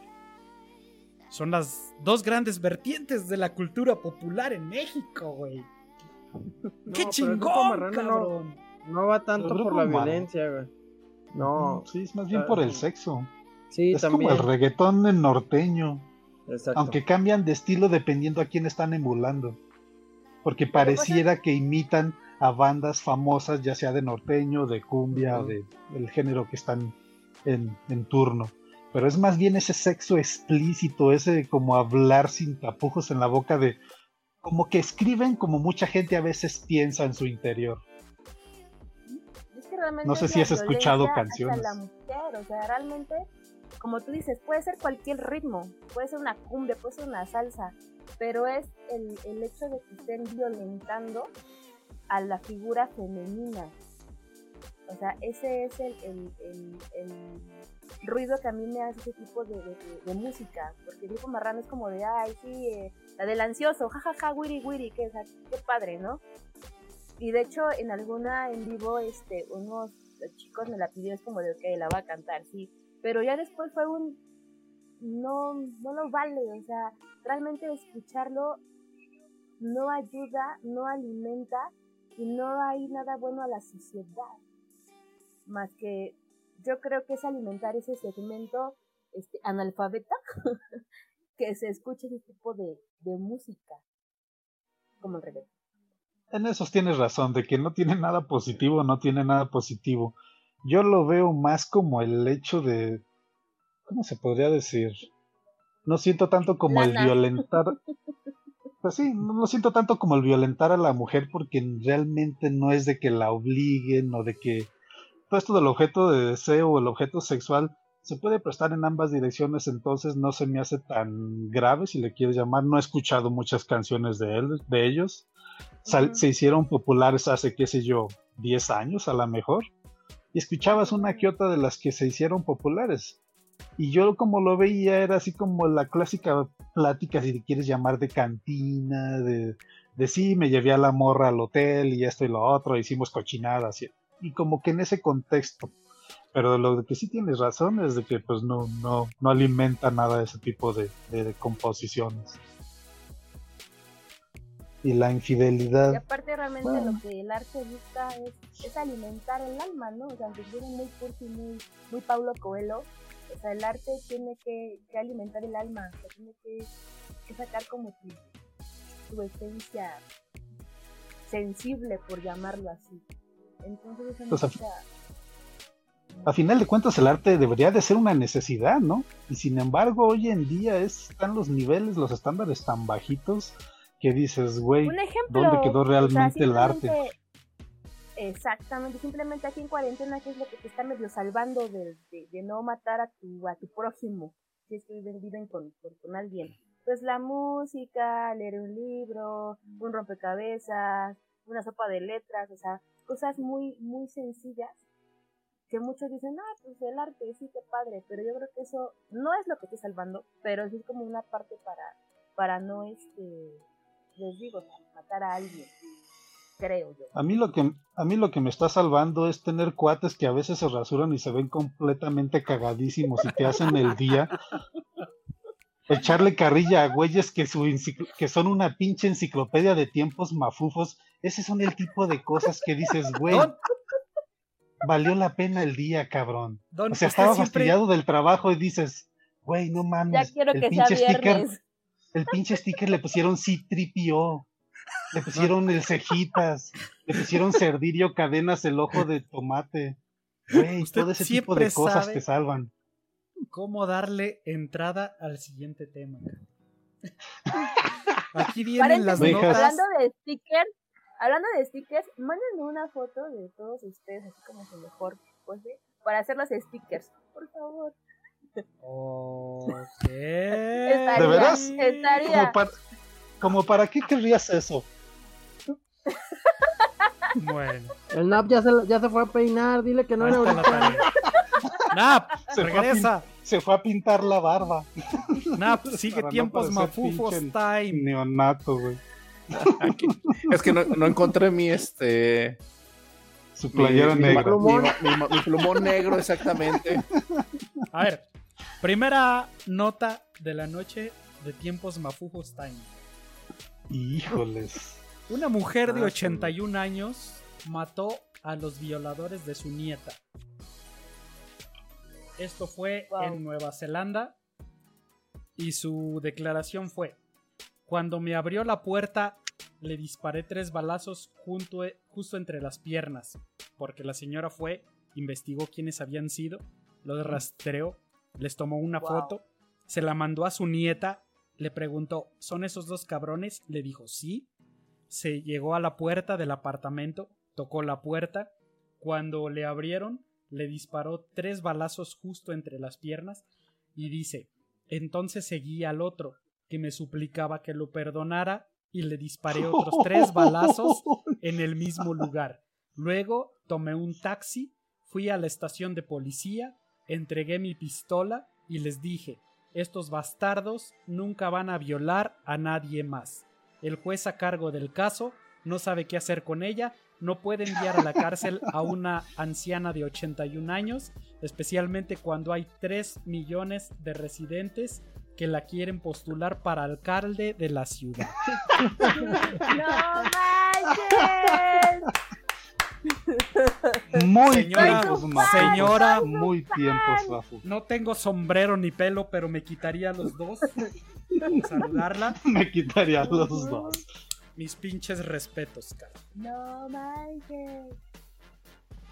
Ese es, ese es otro pedo, cabrón.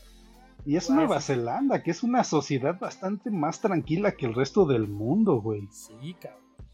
Pero Sí. yo creo que intelectualmente, puta, o sea, ahí le va pegando a Holanda, lugares como esos. Mi respeto. Sí. Por otro lado, los japoneses tienen una noticia de tiempos mafufos que dice que tienen a Erika, un impresionante robot humanoide con inteligencia artificial que la van a poner a protagonizar una película que se llama simplemente B. Presupuesto de 70 millones de dólares. Aún no tienen el director, pero va a ser completamente un robot la que actúe como personaje principal. ¿Cómo Oh. Ok. Pues que contraten a Yamamoto Kawasaki, el creador de Los Caballeros del Zodiaco. Ya me va a regañar la uva valiendo madres. No le atiné al nombre, doña. Está cerca, ¿no? Está cerca. Más a mí Está respirando. Está respirando. Ahí está, es, es lo que yo dije, doña. Ya de perdi se hubiera dicho este el señor Kido. Honda Kawasaki. No, Perdón, doña, es que tengo mala memoria para los nombres extranjeros. no De andas Japón. diciendo- De Japón nos vamos a México y en las cárceles de Morelos Híjoles. ya no dan gel antibacterial. Adivinen por qué. Porque se Está lo muy toman. caro. Porque los reos se lo toman como si fuera tequila. A huevo. Es México. A los internos no les podemos dar gel porque se lo toman, dijo el comisionado de seguridad de Morelos, José Antonio Ortiz. ¿A qué pinche México punto llegamos, carajo? No mames. Chingao, pues denles este cloro. ¿Para matarlos? Eh, Se supone que es para que se desinfecten, no, no para que se lo traguen. No, no, pues sí se desinfectan, se les muere todas las pinches entrañas, el cerebro, el hígado, el Pues está bien, don. Menos bocas que alimentar. Empezamos con el momento misántropo. Touché. Por otro lado tenemos a Karat, una startup fundada por el creador de Instagram que anunció una nueva tarjeta de crédito para influencers. A diferencia de lo que ofrecen los bancos, esta fintech no analiza el historial crediticio para probar un plástico, sino que se enfoca en cuántos seguidores tienes y tu alcance en redes sociales. Mientras más seguidores tengas, tienes un crédito más alto. Mayor. Bienvenido el futuro, cabrón. Bienvenido, Bienvenido a Black, Black Mirror, Mirror. cabrón. Sí, carajo, no mames, güey. Lo que decíamos ya, no mames. Moraleja, nosotros no tendríamos ninguna tarjeta. Crédito. A lo mejor dos Marta pesos. sí, pero nosotros no. Ni Infonavit alcanzaríamos. Doña, no alcanzaríamos ni la puta tarjeta de Cinépolis. Y eso que la compras. Ni la de puntitos de Soriana ya nos daría. No, no. De farmacias del ahorro, ni una, güey. Ay. Por otro lado viene triste de nuevo triste. Twister, el remake de Tornado, la película de los noventas. No hay mucho más que decir. ¿Están de acuerdo? Augura un exitazo. O a huevo. Va a pegar. En Va a ese pegar. tiempo fue un blockbuster muy cabrón. Sí, güey, pero había como cinco de esas, cabrón. Ahorita hay como 500 y 99.9 son basofia. Hay es. unas hasta con o sea, hay unas hasta con tiburones. Charneiro. ¡Ah, sí. Señor Don, los tazos de las sabritas regresan a México con una nueva colección de Pac-Man que permite jugar en línea y ganar premios. Estoy intrigado. Es que yo tengo todavía mis tazos, güey. Tengo un chingo de tazos de hace 20, 30 años. No sé cuánto hayan salido, pero sí tengo un montón. Sí, tengo un bote así lleno con la cabecita de, de Don Ramón, es más, déjate lo enseño. Yo tengo por aquí tengo un poco, te voy a enseñar lo que yo tengo.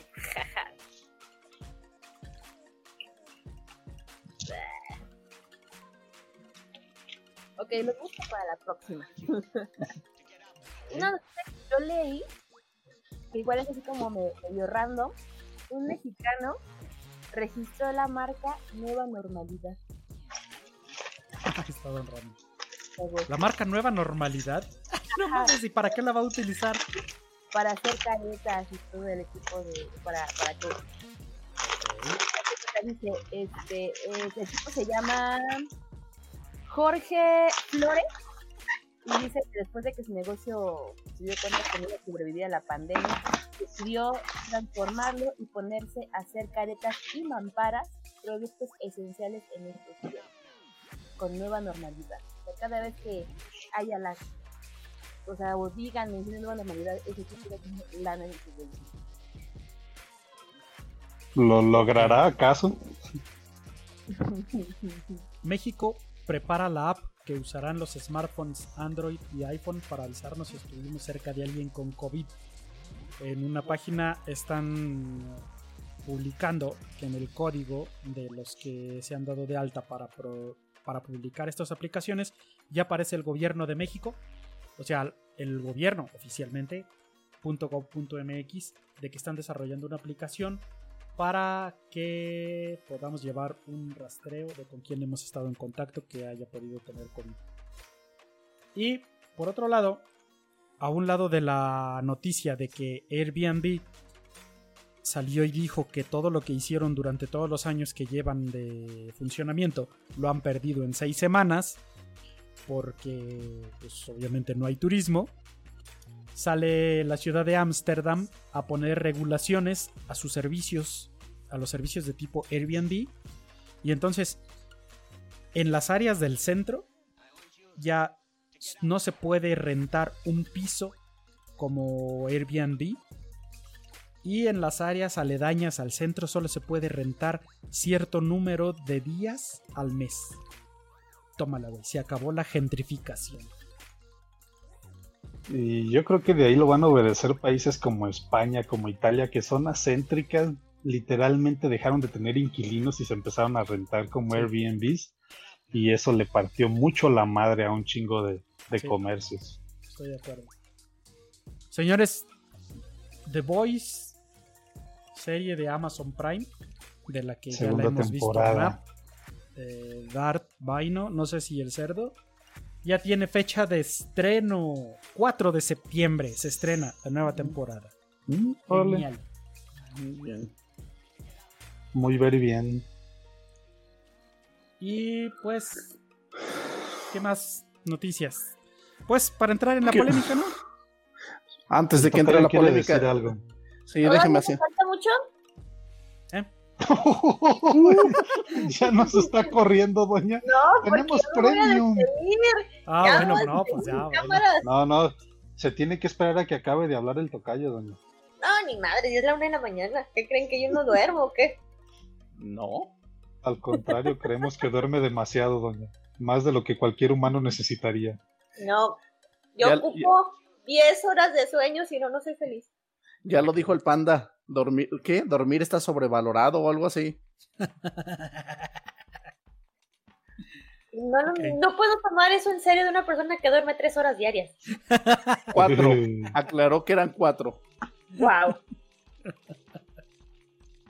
Bueno, muchachos, yo ya me paso a despedir. Un placer como siempre. Se portan bien. ¿Y entonces qué nomás de tarea el libro? Sí, el libro. Y la película no. Bueno, ya si quieres ver películas de las que dijimos, bueno. Pues ahí le anotan Dice cuál no. es la tarea que ya se me olvidó todo. Sí, creo que no. No, no, no, no lo pueden escribir. Es que volver a ver el programa me da flojera. Pues por eso, escribirlo en alguno de los grupos o algo, no sé. Órale. va. Sí, ¿no? Pon, vaina, Bueno, pónganlo. la, la obligatoria, la obligatoria es el libro. Ya las otras dos son opcionales. ¿Y si es una película que está basada en un libro? Eh, No sea tramposa, doña, no sea tramposa. Uy. Igual se la valemos en novelas inmortales, pero película no. ¿Cuáles son novelas inmortales? Nunca vio esos, digo, nunca leyó de esos. Eran ¿El como. No, eso es otra cosa muy diferente, doña. Sí. Eran como libros así famosos de, qué sé yo, de literatura universal, pero como resumidos y incluso algunos estaban, ¿cómo se dice? Ani- no animados. Ah, se me fue la pinche palabra. O sea, que tenían imágenes, vamos. Ilustrados, eso es lo que buscaba. Sí, doña, No. búsquele por ahí, se los va a encontrar. No, sorry, yo nada más cuentos, mangas y cómics es lo único que veo ilustrado. La manga. La manga sale con... Sale. Cuídense, Pero sí. Hasta. Pero comprométase, Ah. doña, a hablar siempre ya con acento norteño, para tener así más sabor en el programa. Niños. ya llegué, huerco, les voy a Oye, contar de manga. Sería interesante su personaje, una norteña que le gusta el manga. Imagínese, piénselo, doña. cómo, Puede cómo hacerse influencer con ese perfil. ¿Cómo hablaría japonés un norteño? Voy a, voy a ensayar, voy a ensayar, voy a ensayar. A ver qué tal. Eso, A ver si me sale, don, te lo prometo. Éch- échale, échale. Sale, pues. Fierro pariente. Chau, chau. Pero, pero le falta decir, doña, pero no se vayan a casar con sus primas, culeros.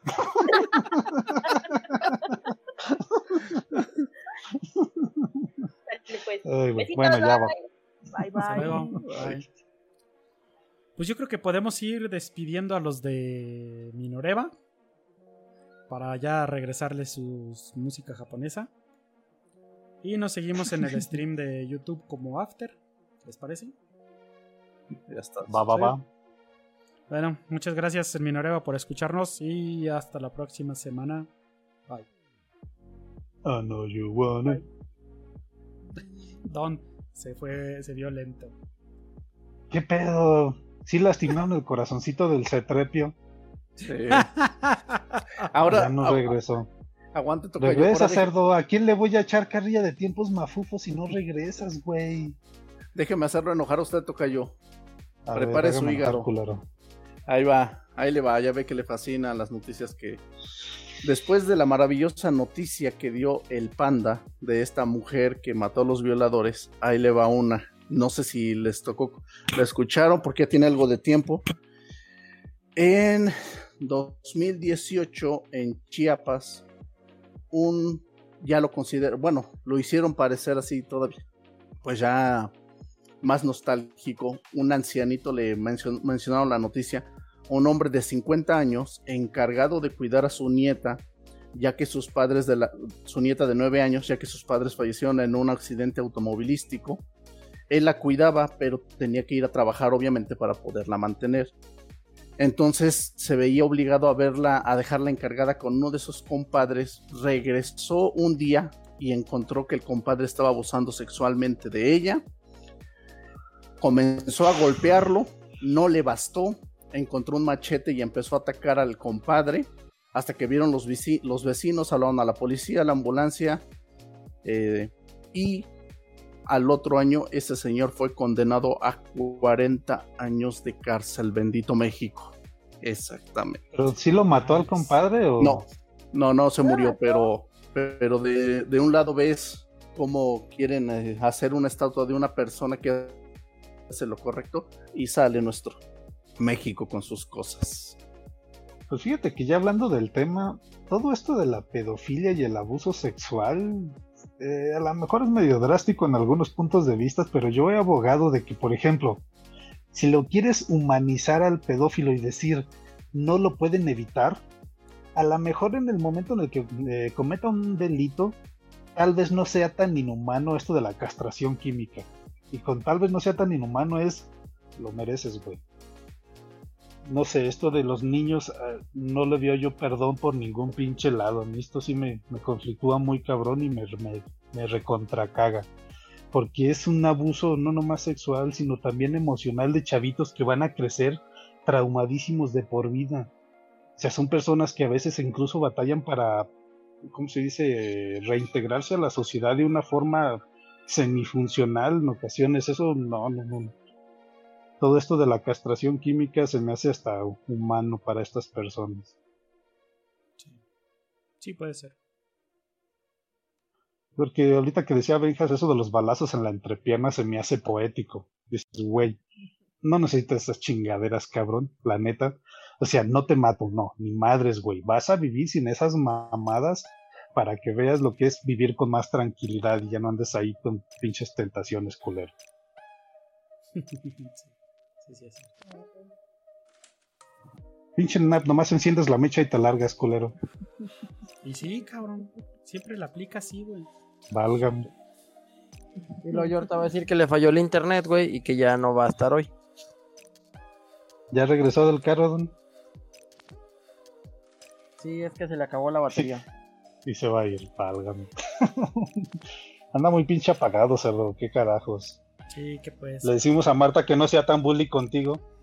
Ya no, le... no, ya, ya. Cuando me quejo me va peor. Ah. si trae una pinche el día de hoy, Don. Salud. Carajo. Embriáguese ya, culero, a ver si se pone de mejor humor, no sé. No, no, no hay alcohol, ya se acabó, Don. Saque los pinches churros entonces. No, tampoco hay se No, no, no de los azucarados De, ya no hay ni papas, ya se acabó todo. Válgame cuánta tristeza, no mames. ¿Qué carajos? Bueno, no veo una lucecita al final del túnel al menos. Pues una noticia de la semana fue que ya Donald Trump anda en campaña y tuvo un evento en algún lugar de Estados Unidos y fue cerca del 15% de la gente que esperaban en el evento. Y sale Donald Trump a decir que había sido una banda de K-poperos. Chinga, ya se fue la uva. Y esto lo iba a comentar cuando estuviera la uva. Que era una banda de K-poperos que se habían puesto de acuerdo en TikTok para reservar los boletos para el evento y al final no ir. Para afectarle en la visibilidad de su campaña. Entonces, me suena a nuestro presidente López Obrador que puedes culpar a cualquier güey sobre lo que te pasa y sobre lo que te jode. Pues según una noticias, sí fue eso, de que según eso un chingo de chavitos se inscribieron por TikTok. Creo que hubo hasta un millón de solicitudes y al final simplemente no fueron. O sea, le complotearon ahora sí literalmente. Doble boleto por persona. Pero dicen que no es cierto, Don, que solo es la excusa de, de, Trump. Pero bueno, eso realmente para mí no es lo importante. Lo importante es la creatividad humana. Y la creatividad humana realizó esto. De cuando Trump regresa a la Casa Blanca. Y es este video. Aguante. Es que esta madre se tarda en poner esto. Pero ahí lo...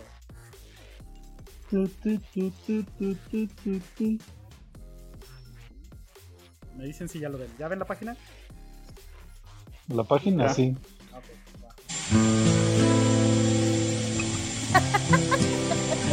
Johnny Cash. I hurt myself today. I hurt myself today. to see if I still feel.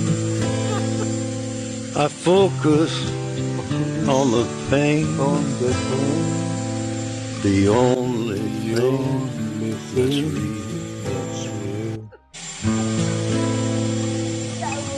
No mames, si hubieran puesto al speaker ahí también, cabrón, hace cuenta que es el mismo feeling, güey. Está como genial. Y digo, en el Así stream. como anda hoy, Don, no mames. En el stream la, la, calidad se ve de la chingada. Si alguien puede, búsquenlo en calidad alta y verán la cara de Trump y dices, güey, no. Genial. No seas bully, vengas, pobrecito de Trump, también tiene sentimientos, pinche culero. No, no creo que tenga. Una pinche. ¿Cómo se llama? ¿Cómo se llama estos pinches personajes que son su ultra cells absortos? ¿Cómo se dice? Narcisista. Con ese pinche nivel de narcisismo que tiene ese cabrón, dudo que piense en algo más que no sea él. Y sí. Pues sí. Eh, ¿Alguna otra noticia de la que quieran hablar? A ver, Tocayo, siga con sus chingaderas, culero. Oh, ya toca, yo ya lo hice enojar lo suficiente. Sí, y se largó nomás. Una Viene a noticia, prender la mecha y. una noticia buena es que ya hay dos pruebas, dos pruebas de eficacia de la fase 3 de la vacuna del COVID. Ya está en la fase donde se administra la vacuna a miles de personas y se espera ver cuántas se infectan en comparación con los voluntarios que recibieron el placebo. Estos ensayos pueden determinar si la vacuna protege contra el COVID-19. Ya hay dos en esta etapa de fase 3. De ahí solo sigue la fase de aprobación para la, la producción para el público. Ay, güey, si hace falta, no mames. Ya, ya. Sí, cabrón. Ya estamos hartos de estar encerrados. Los que estamos. Porque cada vez se ve más que. El. Sí, bueno, este ya. No sé, no sé la fecha exacta, pero cerca de donde yo vivo. Tiene como semana y media, si acaso, que inauguraron unas canchas de fútbol rápido y deberían de ver todos los días cómo está lleno de gente jugando y de coches hasta la madre. Y dices, neta, o sea, realmente ya a ese grado les vale madre. Sí. Es que usted está equivocado, Tocayo. Están jugando fútbol para mejorar sus defensas y combatir el coronavirus. A lo mejor no me he acercado y están jugando con cubrebocas, tienes razón, no lo he visto, sí. Dude, hay un lugar donde ya crearon una versión de fútbol 7 donde hay zonas demarcadas en la Ah, cancha sí lo vi. para que no, no tengas contacto con los otros jugadores. Sí, sí lo vi. En esos tiempos vivimos. Eh, Pues sí, ¿qué le vamos a hacer? don? Pues adaptación para sobrevivir. Así es. Ay, Diosito santo. Ahora, eh, voy a poner otra foto antes de pasar a cosas más serias. A ver si se ve en pantalla grande. Ok. ¿Se acuerdan de Pokémon Go? Este juego para celulares que se hizo una moda por allá del 2018, 2017. Y había un abuelito en Japón que andaba cargando, creo, 10 celulares en su cinturón para capturar a todos los Pokémones posibles y evolucionarlos y la chingada. Pues bueno, no solo los Pokémones evolucionaron, sino el abuelito también evolucionó. Modificó su bicicleta para poder llevar más celulares y andar por las calles de Japón cazando Pokémones. Tantos como 64 celulares. No seas. Qué carajos. Ahí está el pinche abuelito con sus 64 celulares, güey.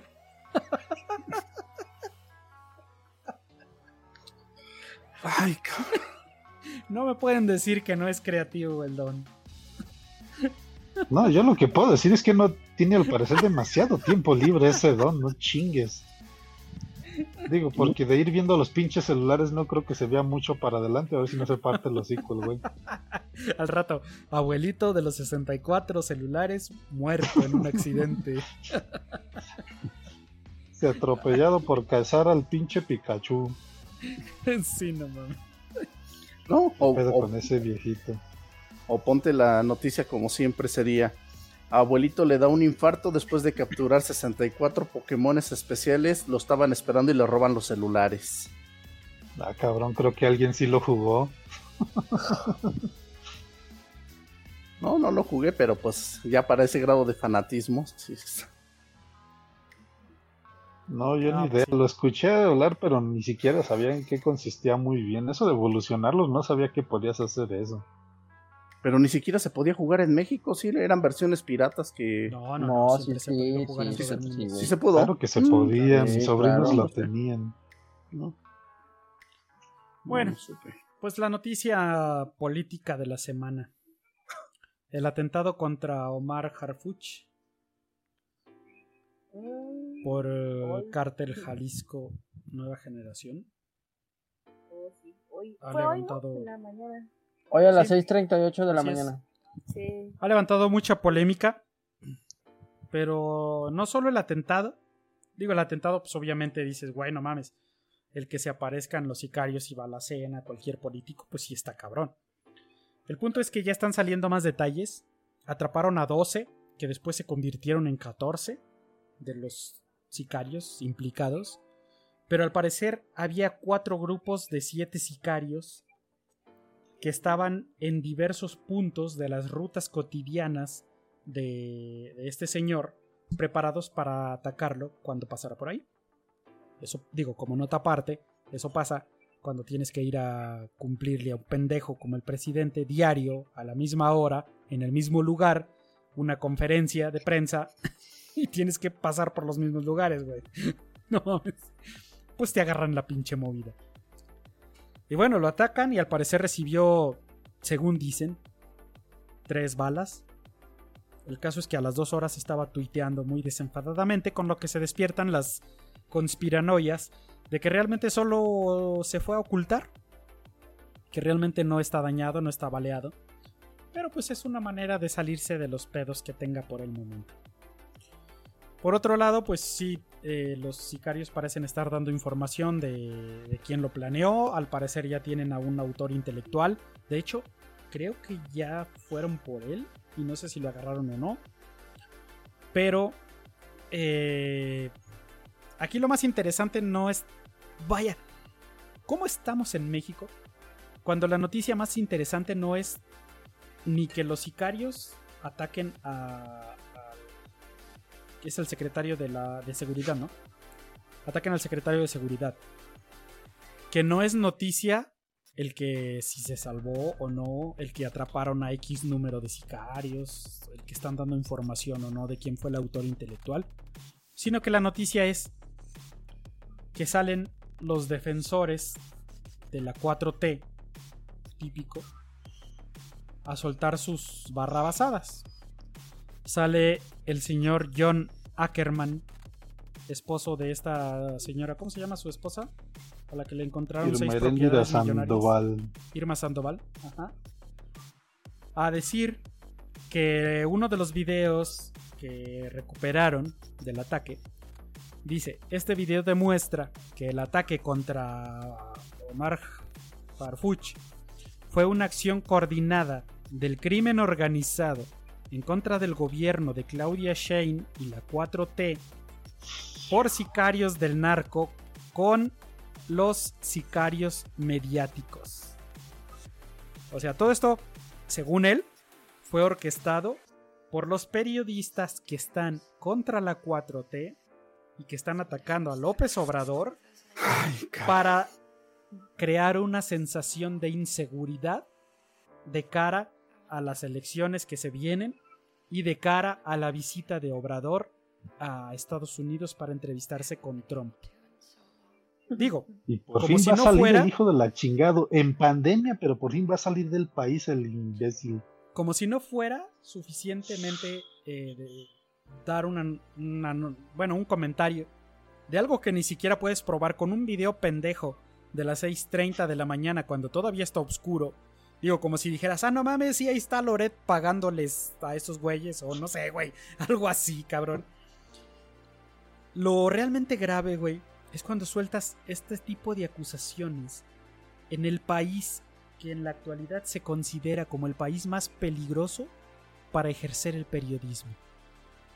Y vienes y sueltas este tipo de comentarios a todos los pinches chairos que siguen al pendejo del presidente y les dices que los periodistas son los que están haciendo este pinche desmadre. Ahí está lo peligroso. No. Ahí está lo culero de la pinche nota del día de hoy. O sea, ¿en qué mundo vivimos donde es más peligroso y más ojete este tipo de comentarios que el que realmente el gobierno esté haciendo algo contra el cártel y que por lo tanto el cártel venga a defenderse y a eliminar al secretario de, de- de seguridad, cabrón. Porque digo, el cártel no viene por gratis, güey. Es porque en, al- en algo los están afectando. Pero no, güey. O Es sea, la, ahora... misma- la clásica estrategia disuasoria de, güey, no queremos que nos estés eh, entorpeciendo nuestro business, échense para atrás o estas son las consecuencias. En este caso, pues no les funcionó del todo, pero, güey, imagínate lo que dices tú, llegar a poner a las que son realmente las víctimas en México, que son los pocos que a veces se encargan en sacar un poquito las verdades a relucir, los güeyes que realmente están en las calles notificando a la ciudadanía, porque pues, obviamente si te vas a los pinches medios mainstream, te vas a encontrar la verdad maquillada por parte de las entidades que, que los manejan. Pero los pocos reporteros que están allá afuera sacando notas de, de interés y esto los vuelves realmente los pinches villanos, cualquier momento esto se va a volver una pinche paranoia de, güey, es que ese güey no sería de los que querían matar a nuestro pinche presidente, de los que querían matar a tal persona, y van a justificar cualquier pinche acto de violencia pendejo. Dices, güey, no, no mames. Así es. Nap, ¿qué opinas? Una pinche irresponsabilidad de pendejo.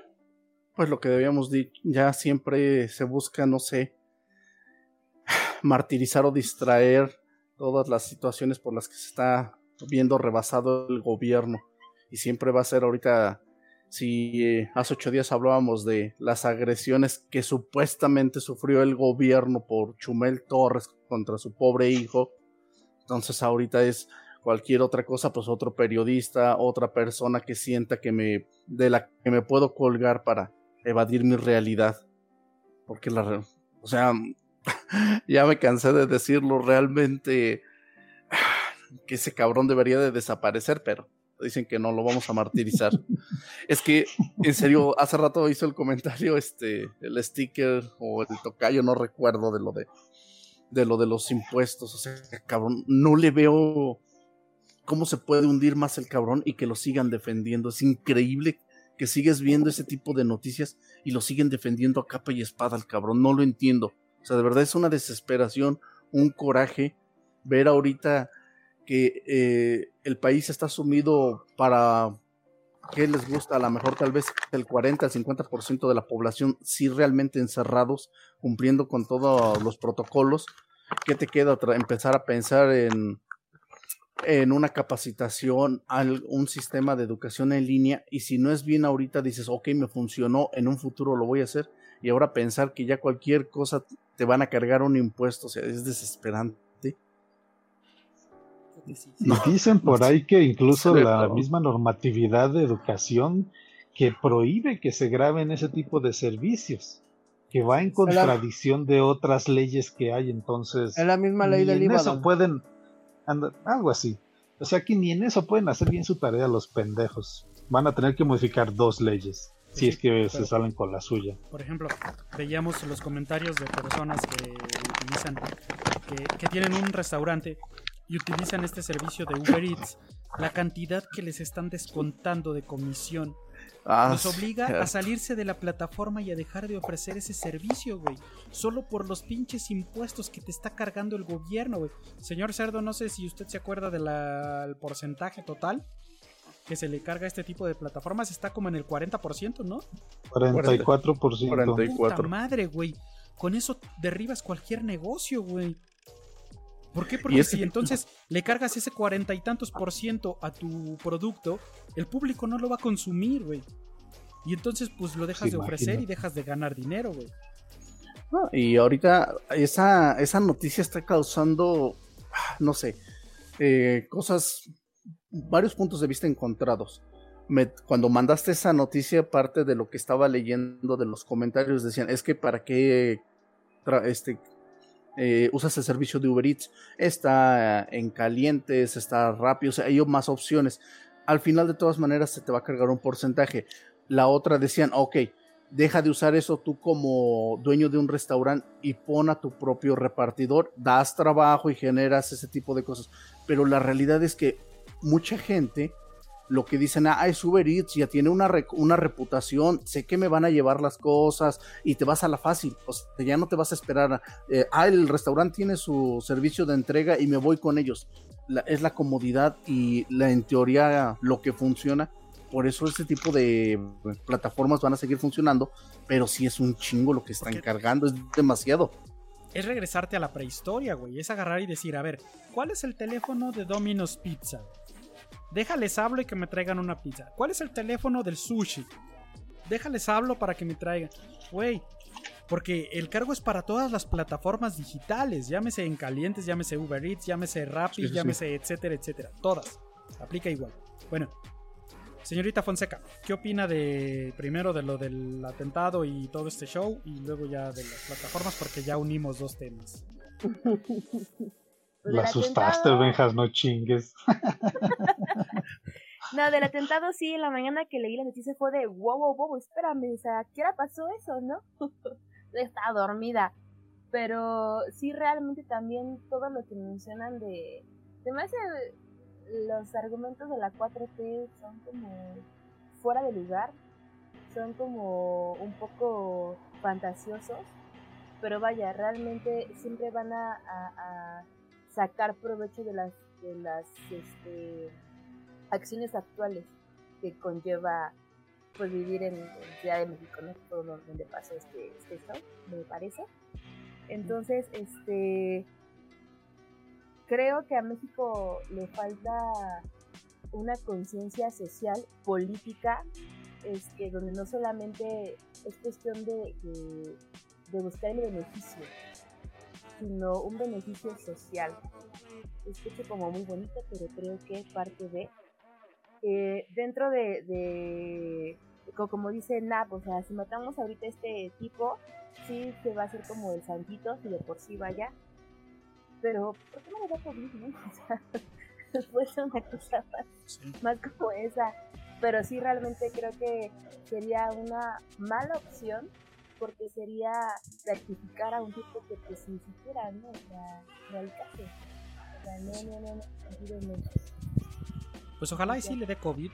Digo, ya estamos, ojalá que tengamos el disparo más cercano. Porque en la semana salió la declaración de que el secretario de o de Hacienda. ¿Quién es este güey? Que estuvo en la semana con López Obrador y estuvieron tomándose la foto todos así cerquita y sin cubrebocas nadie, todos bien valientes. Y acaba de salir la declaración de que sí tiene COVID este güey. Entonces, pues igual y. Changuitos igual. Ojalá. Ojalá. Igual y sí, cabrón. Pero también hay un rumor por ahí de que todos estos directivos de los principales que les está dando COVID son como estrategias para no dar la cara sobre ciertas implicaciones y ciertas noticias de relacionadas con ellos, vamos. Ajá. Y dicen, sí, qué casualidad, güey. Sales y dices, les vamos a cobrar impuestos a todos estos cabrones y me voy porque tengo COVID. ya me enfermé, sí, a huevo.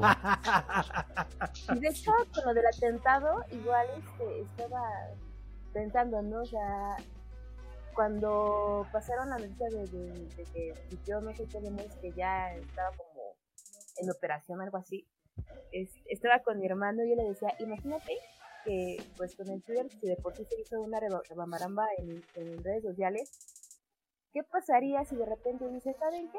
Si se murió, porque igual está la posibilidad, ¿saben qué? Si se murió, y lo cremamos porque COVID. Entonces, pues ya no hay una una opción, ¿no? Para, para buscar si realmente murió o no murió. Porque si sí, está muy complicado porque fueron más de mil cartuchos de este casquillos los que encontraron ahí en el, en el área, entonces es increíble. Pues la camioneta quedó como coladera. Exactamente. Pero el blindaje que tiene esa camioneta, qué bárbaro. Era la máxima. Porque sí mostraron las balas, que eran que calibre 50 calibre 50 y no atravesaron, güey. Sí, don, y no atravesaron el parabrisas ni los vidrios. Güey, pero las calibres 50, incluso algunos les llaman antitanques porque son algunos de los que pueden llegar a perforar blindajes de tanques. Tumban pinches helicópteros con esas madres, güey. bueno, igual aquí estaban muy pendejos y no les ah, atinaron. Traían el traje de John Wick a huevo. Todo esto, ya sabemos, siempre puede ser un montaje. Bueno, última nota para irnos, digo, felices, como le gusta al negro.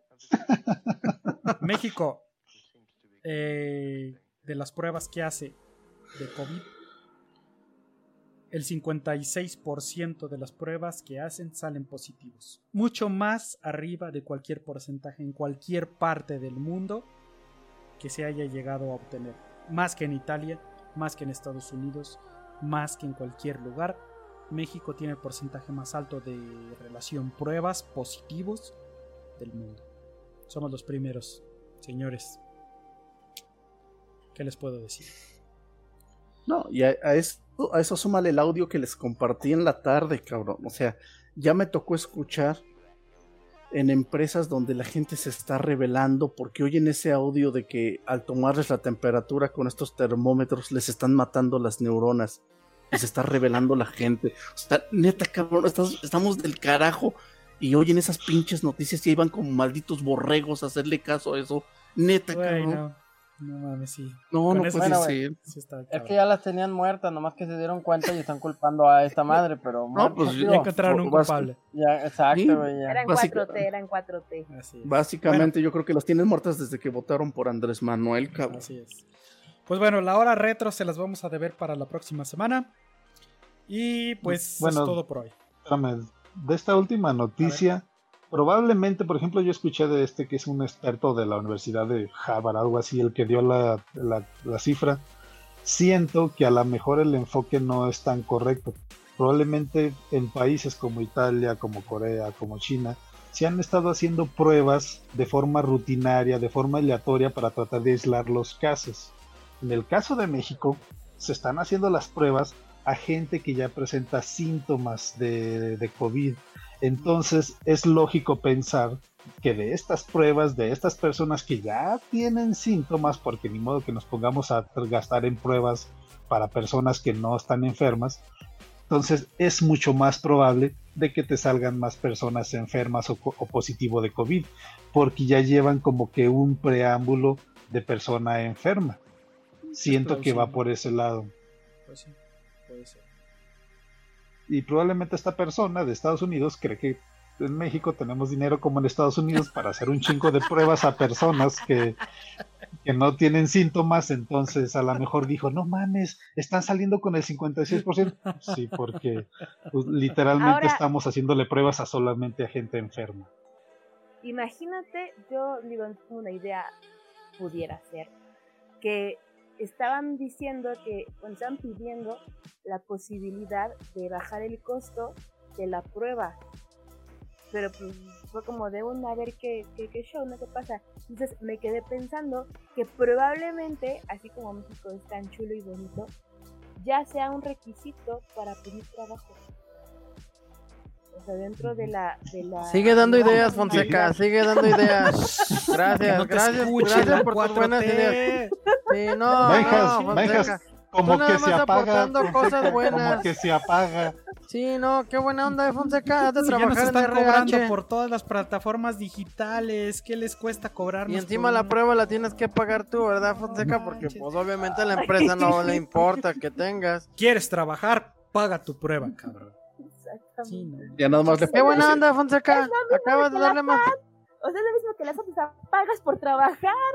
Ya nada más va a decir Fonseca, pero yo estoy proponiendo que te la descuenten en los tres primeros meses. Oh, tampoco va a ser de golpe. En tu periodo de prueba, tampoco. Claro que con un impuesto respectivo por la prueba, intereses y demás. No, no, no, Fonseca. Pues si vas a tener esas ideas, sí, mejor no digas nada, oye. pues es que. Ahí viene muy pinche violentito y luego se vuelve pues nenita. luego violentito y luego nenita. ¿Qué carajos? No, no, no quiero ver que se haga realidad lo que dijo Fonseca porque ahí sí la voy a regañar por andar dando ideas. Otra vez violento. Y otra. Y por pasarle el comentario. Inegi, aprueba ese comentario. Tómela, güey. Otra noticia por ahí, ya para cerrar, es que eh, los doctores estos que vienen de Cuba están cobrándonos millones y millones, pero no ellos, sino el régimen cubano al gobierno mexicano y que aparte ya se pusieron a investigar y muchos de estos doctores no tienen su certificado, cédula, cédula. se le llame, de que son doctores. Cédula profesional. Y que cuando les dicen, oye, güey, a ver, ¿puedes hacer esto, por favor, entubar a este cabrón? "Ah, eh, no, yo no sé, yo no puedo hacer eso, y ahí nos vemos. Y se meten en el arbusto como Homero Simpson. Y se van. Y entonces solo están eh, tomando temperaturas, anotando, tomándole temperaturas al personal médico de México y ya. Se las dejo. No lo sé. Que Güey, en- otro asiento, en- güey.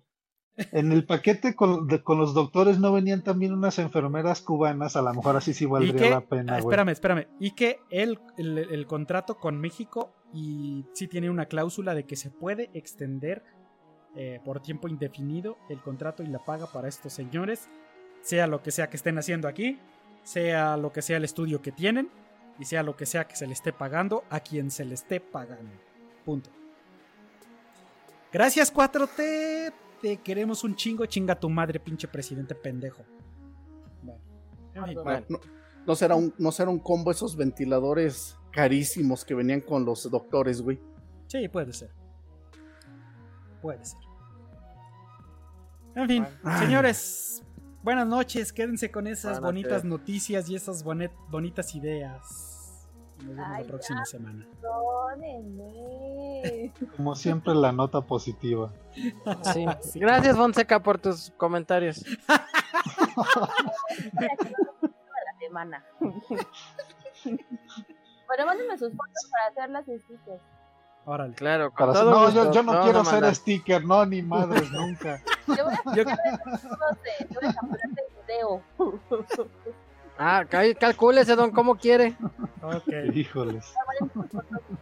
Se acabó la democracia, esto ya es una dictadura de Fonseca, así es que no esté... Fíjate, no, le hizo daño juntarse con el pinche Benjas, ese autoritarismo está cabrón, ¿eh? Sí, no, no.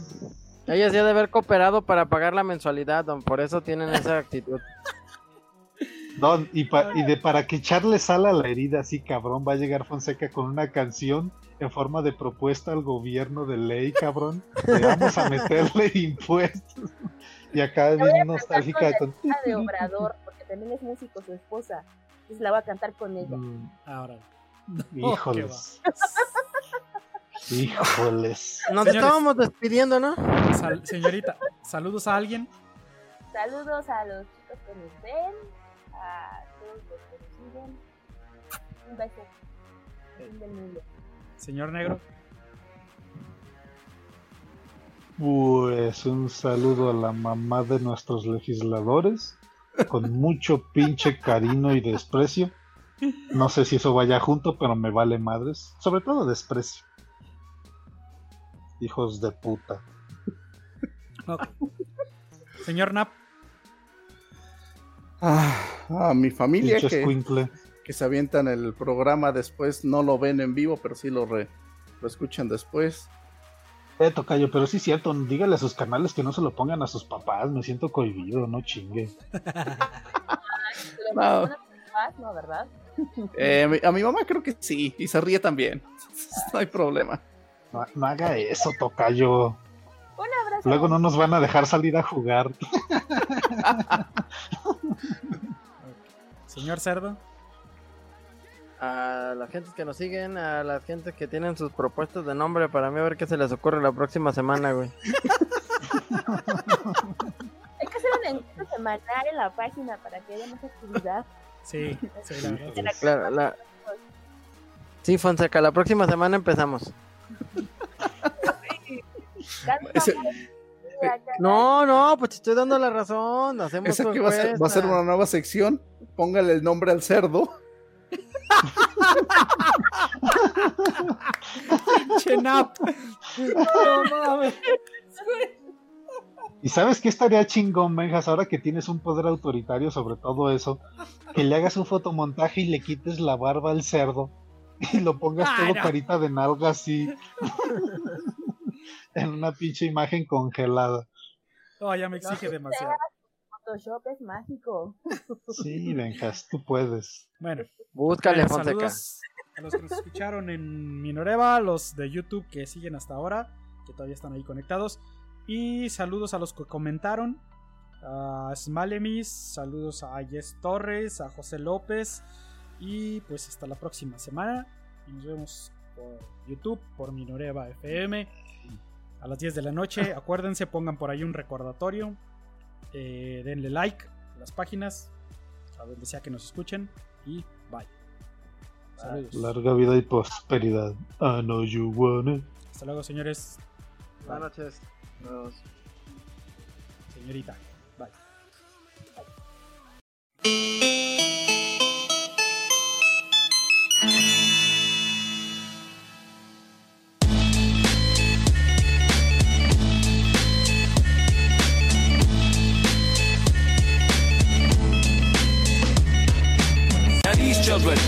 and learn from us. But if we don't spit correct, they'll turn from us. Word I must let loose on this urge to bust. It's been about a year or so that you ain't heard from us. This is it. You know the fucking concept. My fly science left MCs penetrable. You, you, you, you know the fucking concept. My fly science, science. Check it out. This is it. You know the fucking concept. My fly science left MCs penetrable.